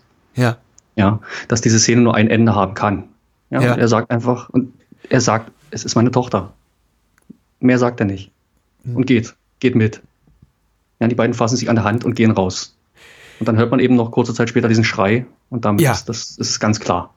Ich wollte gerade sagen, ich finde oh. die Szene, die Szene eine der besten des ganzen Films. Unglaublich. Bis zu dem Punkt, wo der Schrei kommt. Und das sind irgendwie so, so kleinere Kritikpunkte, die ich dann am Ende des Tages doch habe, ist, dass er manchmal nicht so recht weiß für meinen Geschmack, wann, wann Schluss ist. Das ist mir zum Beispiel fast zu so offensichtlich. Ich wünschte, die wären um die Ecke gegangen, wären in dieser Seitengasse verschwunden, in dieser kleinen Gasse verschwunden und es wäre einfach Stille eingekehrt. Und jedem der Beteiligten, also vor allem Tom und Evie, die auf die, auf die Szenerie blicken, wäre bewusst, was jetzt geschieht. Aber der Film macht es dann eben doch nochmal ganz deutlich. Und äh, da kommt eben dieser spitze Schrei unmittelbar nach dem, also der Entsetzensschrei äh, des Vaters, Sekunden nachdem die da um die Ecke gebogen sind und man sie nicht mehr sieht. Äh, aber wie gesagt, ich werde das nächste Mal, so mal, hm? wenn ich das nächste Mal den Film schaue, werde ich auf Stumm schalten und dann werde ich mal schauen, wie der Film dann wirkt wenn der Schrei nicht da ist. Aber ich, ich verstehe, was du meinst. Ich verstehe, was du meinst. Ja, die Stille ist ja auch ein ganz äh, wichtiges erzählerisches Element, ja. mit dem der Film arbeitet. Und dann finde ich es diese, diese, diese lauten Offensichtlichkeiten manchmal tatsächlich sehr störend. Ja. Aber äh, ich, ich aber das sind eben Kleinigkeiten, das sieht dann vielleicht auch ein Künstler ein paar Jahre vielleicht nochmal anders. Ja, das ist richtig. Also oder oder legitim. Es, es, sind halt so zwei Sachen, wo du sagst, ja, man kann es so machen, man könnte es auch so machen. Hm, ich weiß nicht. Mhm. Vielleicht haben die sogar im Schneiderraum gesessen und haben gesagt, lass uns mal den Schrei weg und mh, hm, mal, mal schauen wie es wirkt. Ja, ja. Vielleicht will man dann auch gewisse Klarheit haben. Vielleicht würde das auch stören in dem Moment. Vielleicht würde es auch ablenken von dem, was mhm. kommt. Dass man sagen würde, wann kommt der Vater jetzt nochmal? Oder was, was ist damit jetzt? Mhm. Keine Ahnung. Es ist wirklich schwer zu sagen, äh, wie das dann wirken würde alles. Jetzt haben wir schon Szene gesagt, allgemein großartig. Ja, ich auch zu. Also die habe ich wirklich damals das erste Mal, als ich das erste Mal gesehen habe, das war wirklich, das war wirklich ein Punkt, wo ich gesagt habe, oh Gott, und ich war noch nicht Vater zu dem Zeitpunkt. Also ich, das wäre auch interessant zu wissen, wenn es jemand mal sieht, der eben noch nicht so weit ist im Leben und äh, wie der den Film aufnimmt. Ob das wirklich damit zusammenhängt oder nicht damit zusammenhängt. Ja, ob man jetzt Elternteil ist oder ja, nicht. Ja, ich glaube schon nochmal, dass es eine andere Wirkung hat. Also ich, ich, insbesondere wenn ich so an die Bilder aus dem Vorspann denke, mhm.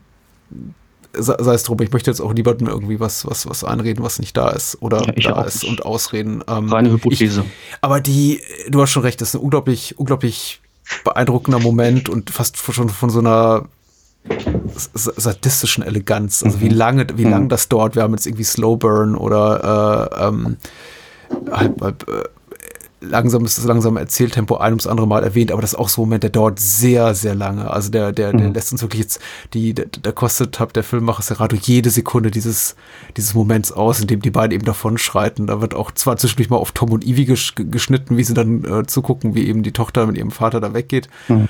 Aber das, äh, das, da ist nichts verkürzt. Also du kriegst die volle Minute, wie die da diese, diese, diesen Gang da, die, diese Straße da runtergehen und dann da in diesem Seitenarm verschwinden. Mhm. Also auskosten ist ein sehr schönes Wort. Zum ja. Beispiel im Zusammenhang mit diesem Film. ja. ja, wirklich. Also ich, ich sage immer, er atmet, der Film. Ja, also er, er gönnt sich auch zwischendurch immer wieder mal Momente, wo vermeintlich nichts passiert und wo er wirklich sagt, ich schaue mir jetzt diese Gassen an oder ich äh, gehe ganz langsam die Treppe hoch oder mhm. was weiß ich. Aber wirklich, er gönnt sich Momente der Ruhe, wo auch keine Musik zu hören ist zum Beispiel. Ja. Und auch immer wieder an Stellen, wo der Film auch wieder mal so ein bisschen, bisschen Ruhe braucht und wo man vielleicht als Zuschauer auch mal die Möglichkeit bekommt, mal drüber nachzudenken, ja, was würde ich jetzt vielleicht machen oder ja, wie geht es jetzt weiter? Ja. Der Drehort ist auch unglaublich gut gewählt. Ja. Ich. Das ist eben alles zusammengebastelt. Also diesen Ort gibt es nicht mit diesem Hafen zum Beispiel. Der Hafen, der ist ganz woanders ursprünglich. Ja. ja, ja. als diese Gassen und das Licht da so zusammenzubringen, das war wohl eine Herausforderung, dass man wirklich sagt, das ist äh, rein gefühlt eine Location das war so ein bisschen auch meiner, ich, ich habe das nicht so formuliert, nicht so geistig vorformuliert, bevor ich mir den Film geguckt habe, weil ich schon versuche, einfach möglichst unbefangen in jede, in jede neue Filmerfahrung reinzugehen. Aber schon so, glaube ich, Unterbewusstsein hatte ich schon noch so ein bisschen die, die Befürchtung oder Ahnung, naja, wenn die jetzt in so eine Art Geisterstadt reisen, und das ist eben, macht der Film auch relativ deutlich klar, schon nach, unmittelbar nach der Ankunft der beiden von Tom und Eve da auf der Insel, dass da eben niemand mehr wohnt oder für uns zumindest nicht ersichtlich jemand mehr wohnt, dass es schon so ein bisschen in die oh, un, un, unheimliches alte Städtchen-Nummer reingeht, in die Geisterstadt, wie man mhm. sie auch aus, aus, um, ähm, aus Hollywood-Western kennt, wo da niemand mehr wohnt und Türen klappern und der Wind zischt und da irgendwie der Staub weht durch die Gassen. Ja, das macht, das macht er halt nicht. Das macht er überhaupt nicht. Nein, es sieht wirklich noch so aus wie so, ja. möchte ich sagen, pittoreskes Dörfchen, dafür ist es nicht ja. schön genug, aber es ist so ein, ein, ein wirklich äh, du, du sagst ja vollkommen zu Recht, das wurde in der Nähe von Madrid gedreht, das ist nicht gar nicht auf einer kleinen Insel. Aber es wirkt eben so wie ein, wie ein schlichtes, ganz nettes, durchaus für touristische Zwecke geeignetes Küstenstädtchen, wo man sich wohlfühlt. Da steht eben, du siehst so ab und zu im Hintergrund noch irgendwelche Wer Werbetafeln. Ich habe mhm. ganz viel Pepsi-Werbung in dem Film gesehen zum Beispiel. Also das ist jetzt nicht die Art von, von Umfeld, wo die, in dem die sich bewegen, von dem man sagt, oh ja, klar, das ist natürlich mhm. ein Horrorfilm-Szenario noch und nöcher. Das wirkt schon so wie gerade eben frisch verlassen. Da hätte mhm. vielleicht vor zwei Tagen noch das Leben pulsieren können. Er sagt ja auch, äh, dass die wahrscheinlich alle auf dem Fest sein werden. Da findet ja. ein Fest statt äh, und dann sind die wahrscheinlich alles mal alle dort. Wahrscheinlich sieht es morgen mhm. anders aus oder so. Mhm. Vor allem, was macht man dann? Ich meine, äh, fährt man dann gleich wieder, nur weil niemand am Strand ist oder weil, weil es da so verlassen ist? Äh, ja, ja. Ist ja, mal, ja, wirklich, was macht man? Natürlich kann man sagen, im, im Horrorfilm, wenn die in so eine Hütte gehen und äh, da, da, da knarrt schon die Tür, oh komm, lass uns lieber fahren. Mhm. Ich habe Evil Dead gesehen. Ja, genau. Aber ja, schwierig. Auch in welchem Universum, in welchem Universum lebt man denn? Ja, in dem, wo, wo Filme existieren und sagt, auch oh, das habe ich da schon mal gesehen und guck mal, jetzt kommt bestimmt gleich da und dann passiert das und so. Oder ist man wirklich, ich meine, real macht man das ja auch nicht. Hm. Glaube ich. Sagt natürlich bleibe ich. Und dann tauchen halt ein paar unheimliche Kinder auf. Naja, ich lasse mich jetzt nicht von ein paar, paar Achtjährigen vertreiben, so ungefähr. Ist ja mein Urlaub. Und meine Frau ja, ist schwanger klar. und ich werde Vater. Ich habe schon zwei Kinder und äh, keine Ahnung. Die hm. sollen mir fernbleiben ungefähr, wenn sie nicht wollen. er ist auch freundlich am Anfang. Ja. Mhm. Ist ja nicht so, dass da gleich irgendwie, äh, weiß ich nicht, gleich so eine, so eine, so eine, so eine schlechte Stimmung herrscht. Ja, ich finde das gut, dass du es erwähnst. Ich, ich glaube auch, dass es äh, gerade so die, die mäkelnden Stimmen, die sagen, ja, das ist doch alles irgendwie nicht nachvollziehbar oder unrealistisch, das schlimme Wort ist, äh, die, diese, die waren, glaube ich, nie eine Figur wie Tom in dem Szenario, in dem all das zutrifft, was du gerade gesagt hast, in dem er natürlich auch seine Lebensgefährtin, also seine Frau Ivy auch, auch begeistern will für das, was ihm gut gefällt. Und er sie ein bisschen an der, seiner Sehnsucht irgendwie nach dem Vergangenen, nach dieser schönen Zeit da teilhaben lassen will. Natürlich wird er den Teufel tun und sagen, oh, schnell weg hier, das ist eine Geisterstadt, gleich kommen die mordenden Kinder um die Ecke. Das ist ja natürlich alles irrational. Die beiden, Tom und Evie, ah. wissen ja nicht, dass sie sich in einem Horrorfilm befinden. Ja. Und die haben wahrscheinlich auch keine Horrorfilme gesehen, also vielleicht, aber vielleicht auch Nee, die sehen, nee, nee, die gucken ja Fellini. Also. also, also ganz ehrlich, ich weiß nicht, ob ich als Wendy Torrance mit meinem kleinen Sohn äh, mit Jack Torrance in ein eingeschneites Hotel gefahren wäre. ja. ja, der mein Kind schon misshandelt hat. Hm. Ähm, gut, im Film erfährt man es jetzt nicht so deutlich, aber trotzdem, also so gesehen kann man wirklich alles auseinandernehmen, im Endeffekt. Ja, ja. sehr gut. Es sind auch immer so Feinheiten in der Figurendynamik äh, da und solange der Film das offen lässt mhm. und nicht bewusst eben irgendwelche Konstrukte erschafft, wo ich sage, also was ist das denn? Das geht ja mal überhaupt nicht. Ja, solange der Film das alles noch ein bisschen offen lässt und man es eben so erklären kann, aber auch so ein bisschen erklären kann und eben so Feinheiten zulässt, finde ich das alles legitim. Mhm. Ja. Wenn ich den Film halt zerpflücken will, dann bitteschön. Das ja, kann ich mit ganz vielen tun, wenn es danach geht. Äh, alles andere als äh, langsam oder behäbig ist das Ende des Films, die letzten 20 Minuten, möchte ich sagen. Wie, wie ja. empfindest du das? Ist das für dich so eine gute Abwicklung oder gute, guter, guter Klimax für all das bisher Gesehene oder vielleicht vergleichsweise enttäuschend oder zu konventionell? Vergleichsweise konventionell, ja. Aber äh, funktioniert, also der Film ist für mich wunderbar aufgebaut, wunderbar strukturiert. Und natürlich hat er dann in den letzten 20 Minuten, was du sagst, wird so hinkommen ungefähr. Natürlich, äh, dann gewinnt er halt Tempo dazu. Man muss natürlich schauen, äh, wie bringe ich den Film spannungsmäßig auf einen Nenner dann irgendwo. Er fühlt sich dann natürlich äh, im Spannungskino verpflichtet. Mehr als vorher. Ja, muss natürlich schauen, äh, wie bringe ich die Fäden zusammen. Ja, und was passiert ist. Das kannst du halt nicht über drei Stunden zelebrieren, sowas, weil irgendwann natürlich, irgendwann ist es dann so, komm, lass uns fahren. Ja, natürlich ja. muss es dann irgendwo zusammenbringen. Dann wird halt Nacht ja, man ist halt auf der anderen Seite der Insel, aber da ist man ja schon so weit, dass man sagt, okay, wir müssen weg hier. Mhm. Ja. Ich weiß, zum Strand können sie, glaube ich. Das weiß ich jetzt nicht genau. Ich glaube, zum Strand können sie in dem Moment nicht, ne? Mm, nicht, dass ich wüsste, nee. Mhm. Deswegen fahren sie auf die, auf die andere Seite der Insel. Mhm. Erhoffen sich eben dort auch noch, dass sie dort Hilfe bekommen. Äh, ich weiß nicht, ob ein Telefon angesprochen wird, ob es da ein Telefon gibt oder wie auch immer. Das ist ja auch, Handys gab es da halt noch nicht. Ja. Und Telefon werden die wahrscheinlich auch nicht haben. Das ist halt ein kleines Fischerdorf.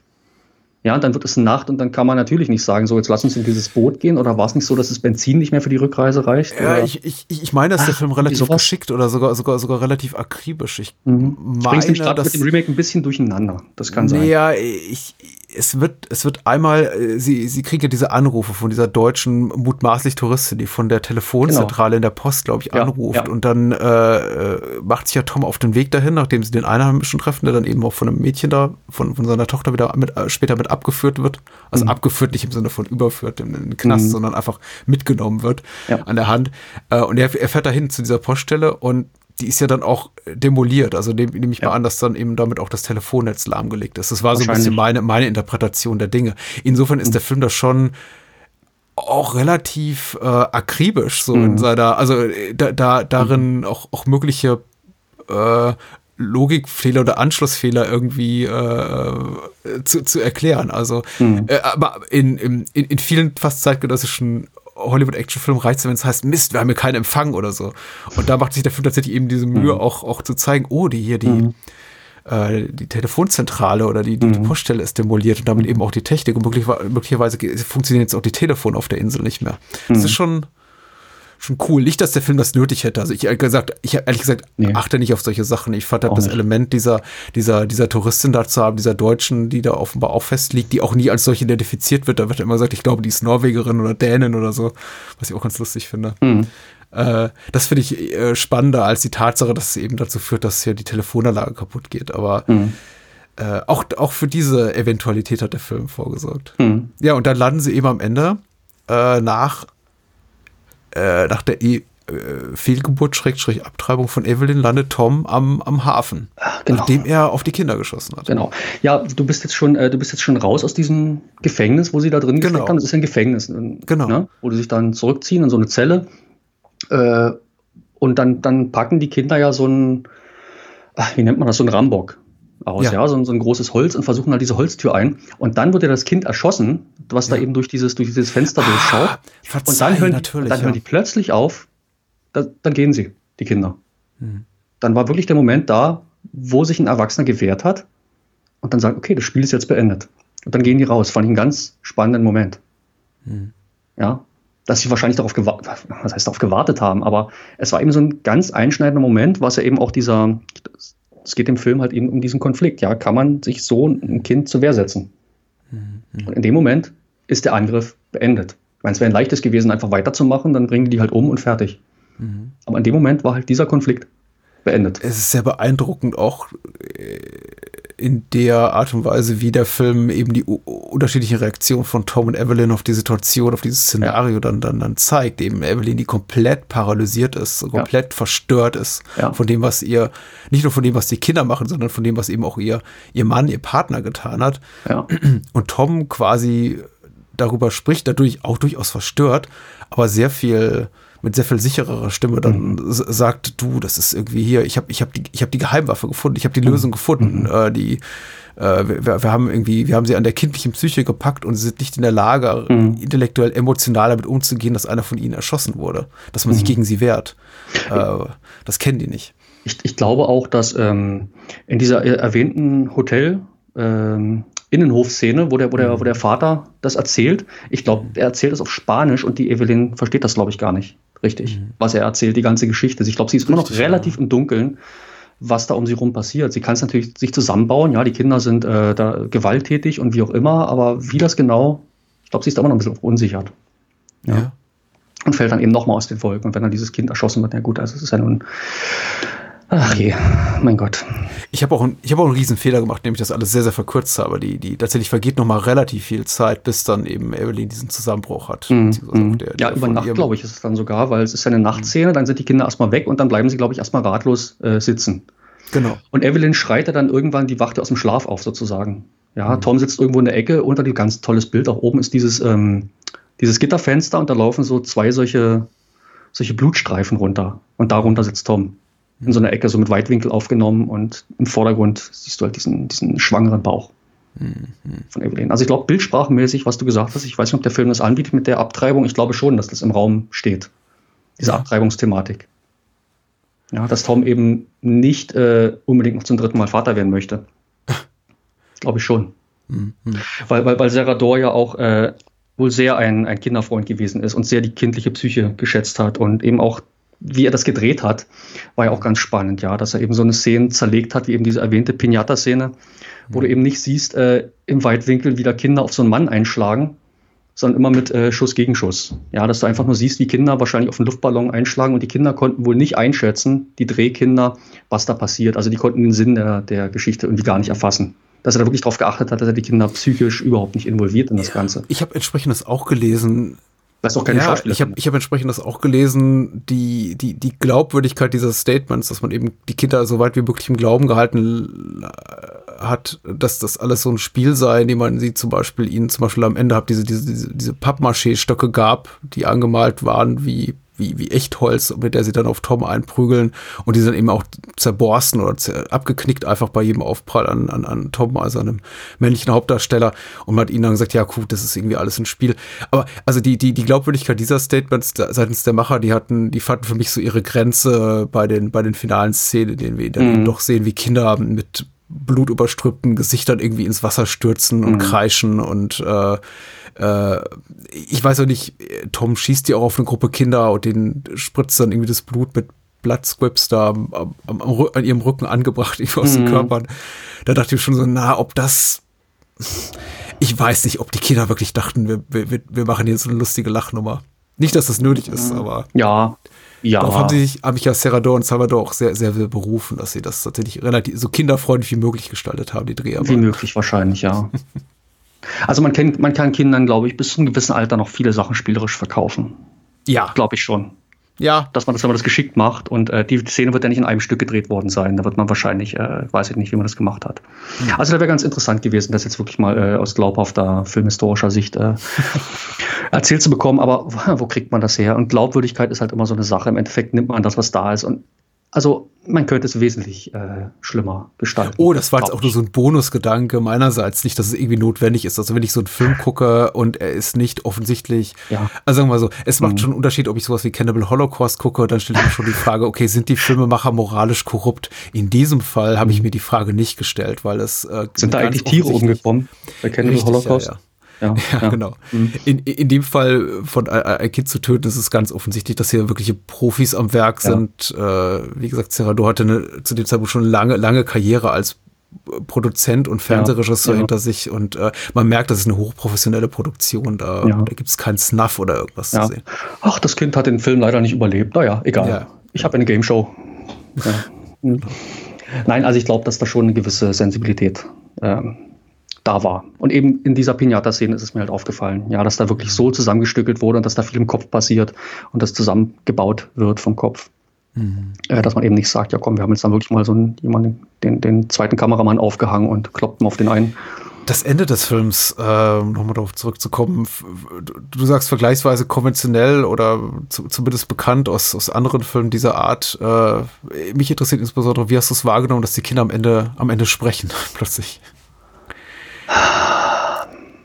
Achtung, Spoiler, jetzt ganz böse Spoiler jetzt so, so Ende, Ende. Äh, es wird ja am Ende kommentiert ja quasi eines der Kinder, mhm. dass sie jetzt zum, äh, nachdem sich äh, der, der Polizist, die dann auch eintreffen, irgendwann auf dem, auf der Insel dann entledigt haben, die auch umgebracht haben, sagen sie ja dann hier, steigen sie ins Bötchen und sagen, wir schicken schon mal eine Vorhut quasi aus Festland und mal gucken, ob die anderen Kinder auch so Lust haben auf unsere Spiele. Ich finde es sehr interessant, dass, ähm, dass ich mir so viel Gedanken über den Film mache und dann kommt der, der Patrick Lohmeier um die Ecke und stellt eine Frage, wo ich ins, ins Grübeln komme und denke, naja, stimmt, du, hast, du, stimmt. Du, hast, du, du, du hast ja vorhin auch erwähnt, Serrador war irgendwie quasi für die äh, spanischsprachige äh, Twilight Zone-Variante zuständig. Mm, mich, mich, mich hat dieses Ende schon so ein bisschen an die, an die, diese pointierten Twist-Endings erinnert, die eben Twilight Zone immer mm, hatte oder die mm. so Crypt, die alten EC-Comics mm. immer hatten. Schon in dem Sinn, dass man sagt so, okay, all das, was ihr gesehen habt, war schon, war schon ziemlich schlimm, aber am Ende enden wir doch mal so mit einem Augenzwinkernden, aber es wird noch schlimmer. Mm. Ähm, ja, ist 70er Jahre dann auch, ne? Also das ist sicherlich auch Genre-Kino der 70er Jahre, da hat man ja öfters solche Enden gehabt. Äh, wo dann auch so kleine Sachen dann plötzlich äh, so apokalyptisch wurden. Ja, es hat ja fast schon was Apokalyptisches, kann man sagen. Ja, schon, ne? Ich ja. erwarte jetzt auch keine, keine Deutung, weil die habe ich ja mhm. auch nicht. Ich habe mir mhm. auch jetzt nicht, ich habe mir jetzt auch nicht damit schlafen gegangen und habe mhm. weniger Nacht darüber das Gehirn zermartert. Mhm. Aber ich frage mhm. mich eben schon, wie es tonal zum Rest des Films passt, der für mich schon sehr beklemmend, sehr bedrückend, sehr, sehr eindringlich ist, aber teilweise eben auch an, an Punkte geht, einfach auch psychologisch, die, die schon wehtun und dann am Ende eher sowas ähm, Verschmitztes hat, finde ich. So, ja, stimmt, ja. Tonal ändert sich das dann doch nochmal, ja. Mhm. Ja, ich, ich verstehe es. Äh, ich sehe es auch. Und wenn du das jetzt da mal den Finger drauflegst, äh, durchaus. Vielleicht wäre es auch klüger gewesen, das äh, ja, stumm, auch stumm ablaufen zu lassen, das Ganze. Mit so einem, eben so einem Blick, wie man es den ganzen Film über gehabt hat. Und mhm. einfach sagt, ja, jetzt fahren die da halt weg. Ja? Ich will die anderen bleiben stehen am Ufer. Ich will es auch gar nicht bewerten, ob es jetzt irgendwie gut mhm. oder schlecht ist. Es ist mhm. eben mhm. einfach eine Entscheidung, Stimmt, die, ja. die, die, die, die, kreativen Köpfe der mhm. Film treffen und das ist auch mhm. vollkommen legitim. So, ja. ich frage mich eben, ich, ich kann mich gar nicht, wie, wie endet eigentlich die, wie endet eigentlich die Vögel? Die, die fahren auch von dieser von dieser genau, die, die, die, die, äh, die ganze Insel ist besetzt. Mhm. Dann, dann fahren die dann, die machen dann die Tür vorsichtig auf und mhm. schleichen sich raus und ich, fahren sie im Auto weg? Ich glaube, im Auto fahren sie weg schon lange nicht mehr gesehen, den Film. Ich glaube, sie fahren im Auto weg und dann lassen sie die hinter, die hinter sich die Insel, diese Insel der Vögel sozusagen. Ja. Und, gerade so geschafft. und die nicht ausgesprochene Botschaft ist ja dann auch immer so, ja, das wird so auch übergreifen aufs Festland und mhm. auf einen mhm. größeren Teil mhm. des Bundesstaats und am Ende vielleicht von der ganz auf ganz mhm. Nordamerika. Ja, 70er Jahre halt. Und, ja. und, und hier ist das, ja, Birds ist ja, 63 oder? Ah, ach so, ja. Generell äh, meine ich jetzt. Und, und ein also. Kind, ein, ein, ein Kind zu töten, verbalisiert das eben nochmal so. Die lassen ja. eben nicht so diese unausgesprochene mhm. Drohung einfach im Raum stehen, so mal gucken, mhm. wie das noch was für weitere Aus, Auswüchse das hier äh, nach sich zieht, sondern mhm. die sagen, da sagt, sagen eben hier die Filmmacher ganz deutlich, mhm. okay, und jetzt geht's weiter. Das mhm. ist, äh, das wird Freut euch auf das Sequel. Genau. Ja, das ist globale heute, heutzutage. Ja. Stimmt, ja. Heutzutage geht, geht nichts mehr ohne, ohne Sequel-Gedanken. Das. Danach ein, ein Prequel. Hm. Nein, das ist wiederum ja. ein Gedanke, den ich nicht hatte, aber damit hast du auch die, sehr Die, die Vorgeschichte von Tom und Evelyn. Oh. Ja. Nein, äh, ja, es stimmt, es wäre wahrscheinlich nicht nötig gewesen, das ist richtig. Man hätte es ein bisschen geschickter machen können, stimmt, aber so, dass es mich, mich, mich gestört hat, äh, überhaupt nicht. Ist mir, wie gesagt, ist mir auch nicht aufgefallen, dass die Kinder dann wirklich, natürlich haben, ist mir aufgefallen, dass sie dann plötzlich geredet haben, aber dass ich sage, mhm. na warum reden die Kinder denn jetzt eigentlich? Die haben eine Stimme. Das ist ja, ja nicht aufgefallen. Ja. Von daher. Äh, ich gestört hat es mich auch nicht. Wie gesagt, ich wollte es auch nicht werten. Für mich hat es den Film, mhm. Film nicht äh, in irgendeiner Weise ruiniert. Mhm. Für mich war es nur insofern auffällig, als dass ich dachte, es bricht sich so ein bisschen mit der Tonalität des bisher Gesehenen mhm. das sehr kryptisch war, sehr bewusst, auch sehr provokant, ohne etwas zu erklären, wie mhm. das im Unklaren ließ, äh, auch was so die Agenda ist und eben die, dann am Ende die Kinder ganz klar sagen zu lassen oder einige Kinder, du, das, was wir hier gemacht haben, machen wir jetzt eben auch woanders. Wir mhm. schicken schon mal eine Vorhut vor, damit die mhm. nicht, äh, äh, die, die haben ja schon richtige also da sind eben die Kinder zum ersten Mal bewusst auch wirklich teuflisch. Die sagen ja auch, ähm, nee, nee, wir können jetzt nicht irgendwie gleich 50 äh, oder 100 Kinder aus Festland schicken, da würden die dann irgendwie misstrauisch werden. Lass uns erstmal irgendwie vier oder fünf ja. in so ein Bötchen stecken und, ja. und damit, damit erstmal kein, die sollen erstmal so ein bisschen die Gewässer erkunden im ja. übertragenen Sinne und erstmal gucken, ob sie damit landen können mit ihrer teuflischen Agenda.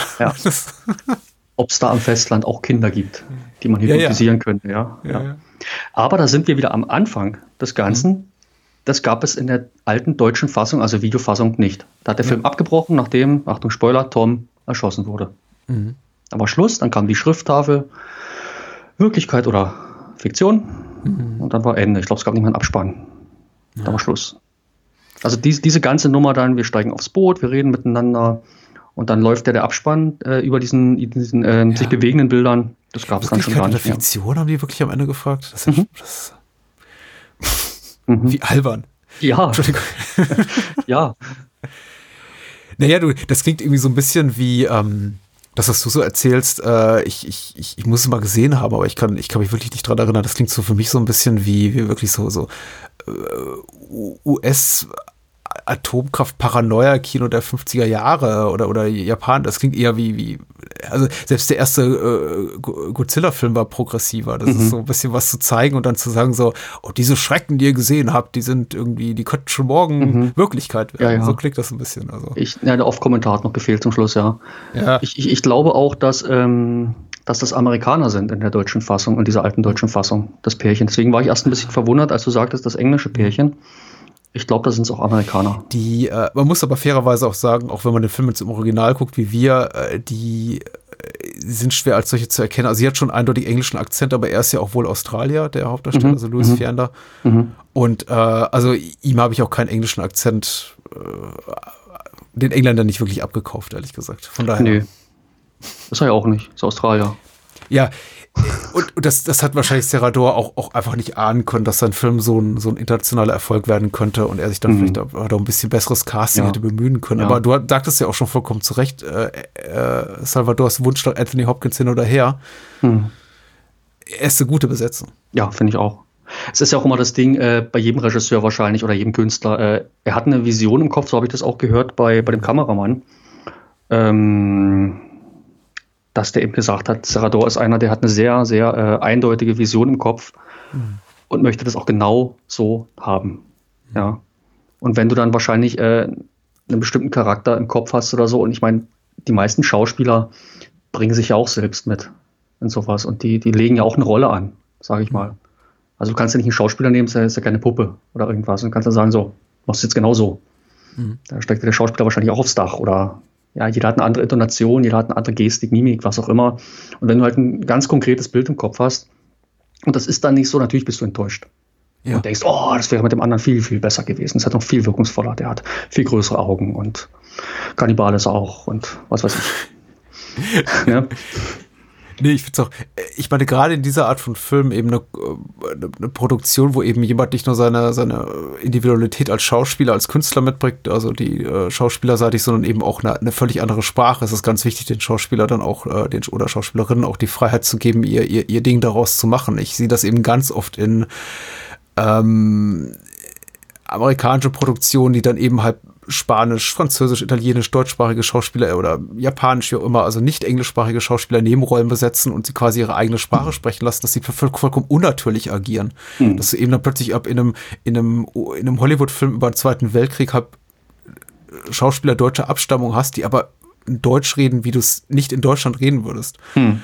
Und deswegen ist zum Beispiel auch äh, die, die, die, die, die Leistung, die darstellerische Leistung von Christoph Waltz in sowas wie Glorious Bastards sehr, sehr, sehr gut, als sehr gut zu bewerten, weil mhm. offenbar Tarantino das Vertrauen hat, ihm Waltz auch was machen zu lassen mit der Figur, nicht zu sagen, nee, nee, ihr, wenn ich an Deutsche denke, dann musst du so reden, so, hm. wie, wie ich mir eben so einen Deutschen vorstelle. Also und zieh dir eine Lederhose an. Ja, ja, und ja. Mit, mit, so einem harten, äh, kantigen Akzent, äh, ja. dialektischen Einschlag, den ja. es eben so nicht gibt, was eben mhm. so einem Klischeebild des, dessen, wie der Deutsche spricht, in mhm. Hollywood-Filmen äh, entspricht. Ja, ist die Frage, will ich eine Parodie machen oder will ich auch noch eine ernsthafte Figur haben?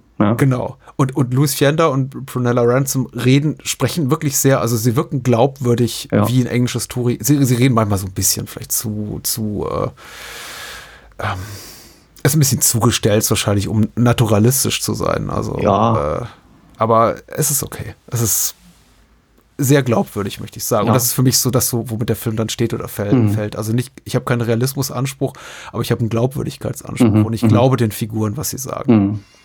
Das sehe ich auch so. Das, das Remake hattest du doch ein paar Mal angeteasert. Wo, womit müssen wir denn da rechnen? Oder äh, erstmal grundsätzlich die Frage, sollte man sich angucken? Äh, na, das kommt drauf an, ob man, ob man das Original, äh, ob man mit einem Film aus den 70er Jahren was anfangen kann. das ist, glaube ich, das ist schon eine andere Sehgewohnheit. Ähm, ob man dem äh, aufgeschlossen ist auch gegenüber. Also es gibt auch so Leute, die sagen, oh Gott, wie kann man das remaken?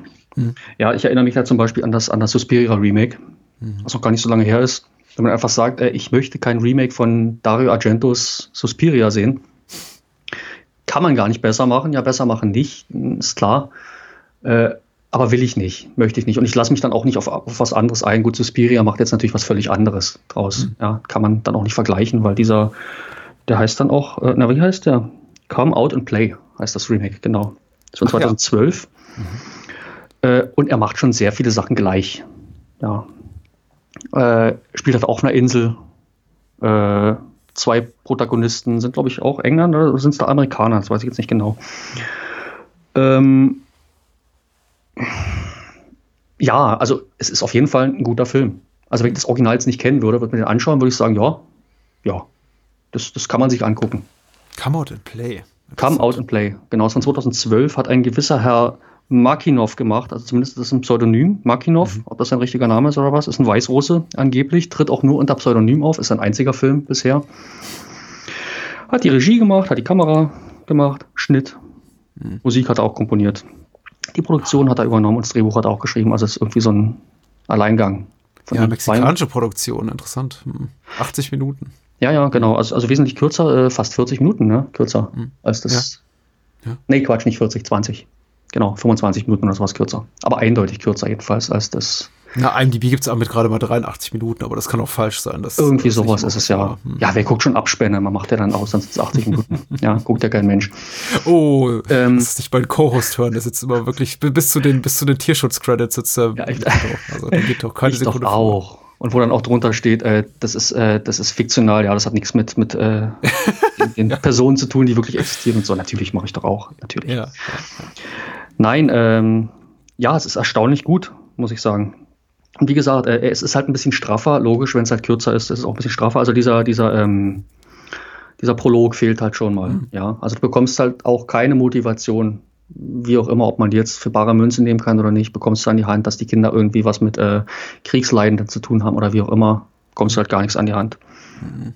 Wird halt auch vieles vereinfacht dadurch. Okay. Ja, also das ist auch, wirkt auch nicht so, so vielschichtig dann ist ja logischerweise um einiges brutaler, vordergründiger, brutaler. Mhm. Ja, eben diese, diese äh, Pinata-Szene, was ich gesagt habe, dieses Topfschlagen. Ja, da wird eben dieser alte Mann mit dem Krückstock, wird ähnlich ähm, gehauen, wird dann aber noch um die Ecke geschleift, dann sieht man das eben in, in Großaufnahme wieder geschleift wird, wie er hochgezogen wird und dann fangen die wirklich äh, an, auf dem rumzukloppen, wie den Schädel einzuschlagen und pipapo. Nee, ich glaube, die ziehen ihn gar nicht hoch. Also diese Pinata-Verbindung äh, wird gar nicht gezogen, dieses Spielerische halt, ne? dieses Kinderspiel sondern es ist wirklich, die, die hauen da drauf, wie wir sind im Blutrausch und lass uns den mal kaputt machen, den Mann. Oh yeah. Äh, auch die, die, diese Gefängnisszene, das ist auch alles ein bisschen, bisschen anders. Die Abtreibung da, die, die Brunella, äh, wie heißt sie dann dort? Ähm, weiß ich jetzt nicht. Jedenfalls die, die Frau, die wird dann noch verbrannt von ihrem Mann zum Beispiel ja. und der gerät dann halt in so einen, so einen Blutrausch rein. Ja, also er, da macht es dann wirklich Klick im Kopf und er rennt dann wie so ein Wahnsinniger mit, das ist so eine Großaufnahme von den Augen. Da siehst du halt, wie ihn halt äh, der wirklich diese, die, diese, diese Rage packt. Ja, ich mache jetzt hier alles kaputt an Kindern, was jetzt hier rumrennt. Im, Im, Original hast du halt dieses, ähm, wo er aus dem Gefängnis kommt und dann stehen sie sich halt gegenüber und er schießt dann, ja, hat dann so ein Maschinengewehr hm. und schießt dann einmal die Kinder rein und schmeißt das Gewehr weg, falls du dich erinnerst. Ja. Und ist dann so ein bisschen von sich selbst erschrocken auch. Jetzt habe ich ja. das doch gemacht, so ungefähr. Und schießt sich quasi nur aus Notwehr den Weg frei.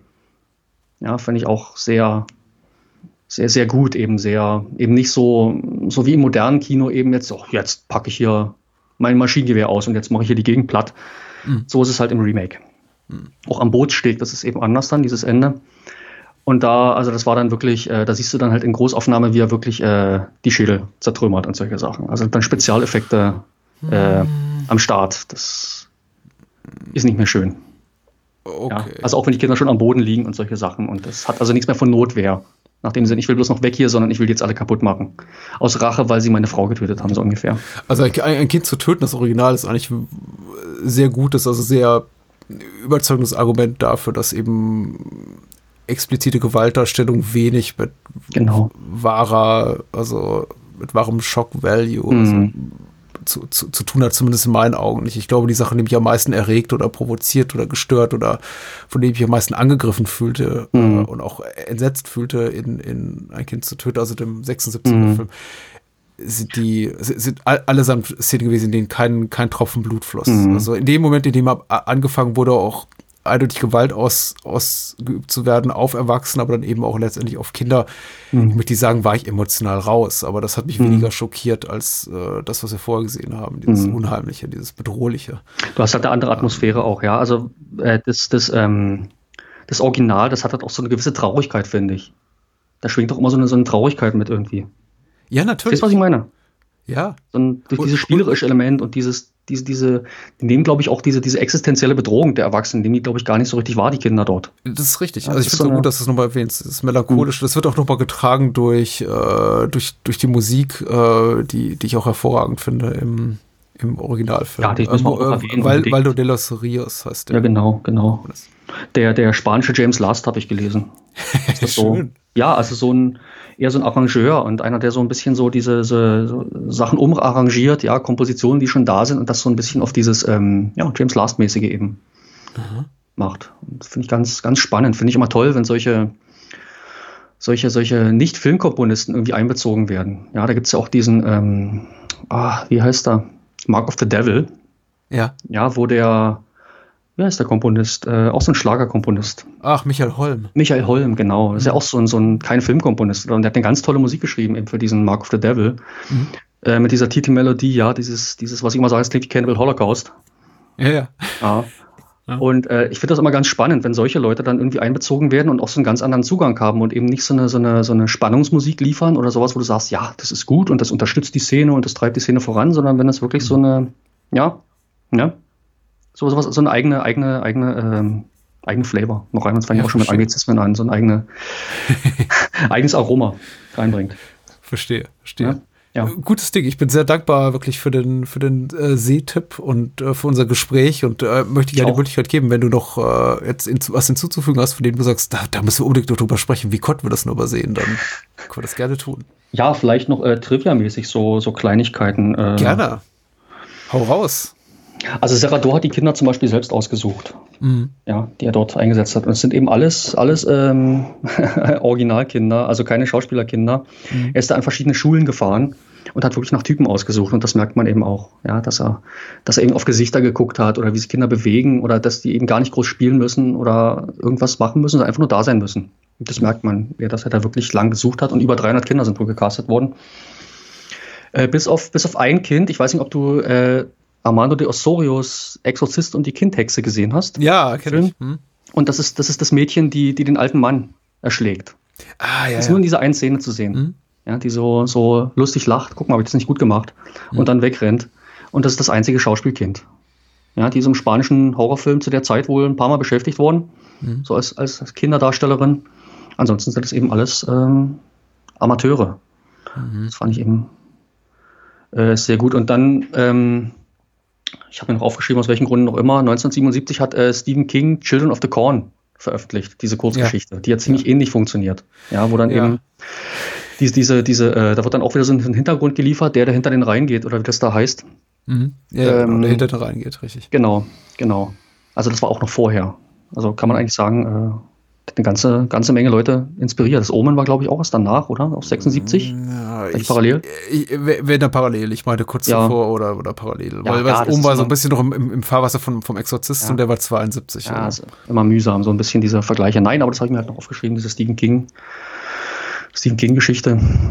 Ja, das habe ich nämlich auch um, äh, ein bisschen, bisschen im äh, Zuge mit der Beschäftigung mit der Rezeption äh, des, des Films auch angelesen, dass eben einige dafür argumentieren, dass es grundsätzlich hab, die, die Zeit einfach eine gute Zeit war für böse Kinderfilme und das ist mehr oder weniger wahr. Also man kann argumentieren, mhm. dass jetzt schon in den 70ern verhältnismäßig viele Evil Kids Movies oder wie auch immer man die nennen soll, zu, zu finden sind. Aber Was war da los? ich, ich kann auch ehrlich gesagt durchaus noch hier in die 80er reingehen und dir einige Slasher nennen, äh, The mhm. Children oder sowas oder, oder Bloody Birthday oder ähm, äh, Pieces, den wir kurz hier im Podcast besprochen haben, irgendwie auch mit einer Menge andere Filme mit bösen Kindern, die auch später ja. erschienen und auch solche, die schon in den 60ern liefen. Also. Ja. Aber so, ja klar, doch, doch mhm. 70er, späte 70er, da, mhm. da tümmelt sich so, da, da, das ist so ein bisschen so ein kleiner Cluster hier, Cluster an Filmen mhm. dieser Art. Mhm. Ich ja. weiß nicht, vielleicht, vielleicht gab es aber, vielleicht ging es den Menschen zu gut. Sie mussten keine Angst mehr haben vor, glaube ich mal, gut, klar, Kalte Krieg war im Gange, aber ansonsten keine, keine wirklichen Vietnamkrieg. Das war aber alles so, das war alles weit weg. Hm. Vielleicht ging es uns zu gut hier in Mittel- und Südeuropa und wir haben gedacht, naja, jetzt müssen wir uns irgendwie die andere, andere Bedrohlichkeiten suchen. Ja. Ich rede natürlich Blödsinn. Nein, gar nicht. Gar nicht. zum, zum, zum Soundtrack noch. Äh, mhm. Also ich finde auch, dass der, dass der teilweise äh, ziemlich nach, nach Jaws klingt. Kann es sein? Also immer wenn die Kinder angreifen, hatte ich das Gefühl, dass, dass ja, da so dieses, äh, dieses äh, död, död, död, död kommt. nicht schlecht, ja? ja, nicht schlecht. Von John Williams. Mhm. Fand ich auch ganz spannend. Eben auch, weil wir gesagt haben, diese, diese Strandszene, ja, was so ein bisschen an Jaws erinnert hat, mhm. äh, wo diese Panik ausbricht und so. Natürlich alles viel kürzer und es steht auch nicht im Zentrum des Ganzen. Mhm. Äh, und diese, dieser Kindgesang am Anfang, der hat mich an Rosemary's Baby erinnert. Ja. Was du das im Ohr hast. Ja, natürlich, natürlich. Ja, hm. ja. Nee, ansonsten macht der Film schon sein, sein eigenes Ding. Also es ist nicht so, dass der Waldo de los Rios jetzt da irgendwie, ach, den finde ich gut und da nehme ich was rein und so. Nee, nee, der macht da schon ganz eigene Sachen. Ja, es ist, ähm, das ist sowieso, das ist auch, ähm, das ist ja auch in den 70ern schon eine Seltenheit, im, gerade wenn man sich so im, ins Horrorgenre begibt, dort noch wirklich originäre, originale Stoffe, neue, neue Stoffe zu finden, bei denen man nicht das Gefühl hat, ach, das habe ich so oder so ähnlich schon tausendfach anderswo gesehen. Ja. Und auch wenn wir jetzt im Verlauf unseres Gesprächs bestimmt ein knappes Dutzend Titel genannt, genannt haben, die offensichtlich auch äh, Einflüsse waren für diesen Stoff und wiederum andere Titel genannt haben, die wahrscheinlich dieser Stoff hier inspiriert hat, äh, habe ich zu keinem Zeitpunkt dieser gut, dieser knapp zwei Stunden gedacht, ach, das ist, das kennst du doch schon. Hast mhm. du anderswo schon gesehen. Und ja, so. man hat wahrscheinlich auch alles schon irgendwo. Das wird damals so gewesen sein und heutzutage nicht anders. Ja. Okay, ich gebe dir die Vögel, muss ich sagen. Weil äh, das ist ja aber, das tatsächlich, ähm, wie nennt man das? Das, das ist auch etwas, was äh, aber auch ein Kind zu töten offen zur Schau trägt. Und ich glaube auch äh, eine Tatsache, aus der Serrador nie ein Geheimnis gemacht hat, dass es eine offensichtliche Inspirationsquelle war. Ja. Weil, äh, da sind einige Momente sind direkt aus Alfred Hitchcocks ja. 63er Film äh, entlehnt. Mhm. Äh, Wie gesagt, schon diese eine, diese eine Kameraeinstellung halt auch, ne? Das ist ja ganz deutlich. Also hat es bei mir Klick gemacht. Ich habe es vorher ja. kurz gelesen, also war mir nie wirklich geläufig, The Birds, dass das da irgendwie, ne? Mhm. Aber die Szene, wo sich dann sofort, ah ja, stimmt, da ist ja diese eine Szene da und da. Hm. ja, ja. Diese Klettergerüstszene da in The Birds. Ja, genau, wo sie aus dem ja. Schulhaus da entfliehen. Mhm. Mhm. Gutes Ding. Vielen, vielen ja. Dank, Kai. Das ist, ja, äh, das ist, äh, das war sehr bereichernd, möchte ich ja, sagen. Es war nicht immer angenehm, aber sehr bereichernd. Nein. Das Gespräch war sehr bereichernd. Äh, Schön, freut mich. Ich fand es auch sehr nett und ich hoffe, wir, wir können das wiederholen. Ja, irgendwann. Sehr gerne. Du weißt, äh, ja, normalerweise sagen, hm, die jährlichen, du weißt ja die jährlichen Touristen. Ich werde werd daran arbeiten, irgendeinen Touristenfilm wieder aufzutreiben. Ja, wir, wir haben Long Weekend noch gar nicht erwähnt, der zwei Jahre hier nach rauskam. Dieser wunderbare australische Exploitationer, also Tierhorror, Tiere schlagen zurück. Und das ja. ist, äh, an dem muss ich auch ein, zwei Mal denken. Ja. Ähm, das wäre, würde thematisch auch passen. Aber jetzt haben wir ihn Stimmt. benannt, jetzt äh, müssen wir uns natürlich was anderes suchen, weil es muss überraschend sein. Die Überraschung ist es dann trotzdem zu machen. Und es gibt ein Remake von diesem Film. Ich wollte gerade sagen, wir machen ja. das äh, hier, das Remake mit, mit Jesus in der Hauptrolle, mit Jim Caviezel in der Hauptrolle. ja. Äh, und dann haben wir exakt null Hörer. Privatgespräch dann. Genau. Ja. Ich danke dir ganz herzlich. Danke, dass du da warst, Kai. Ich danke dir auch, Patrick. Bis bald. Bis bald.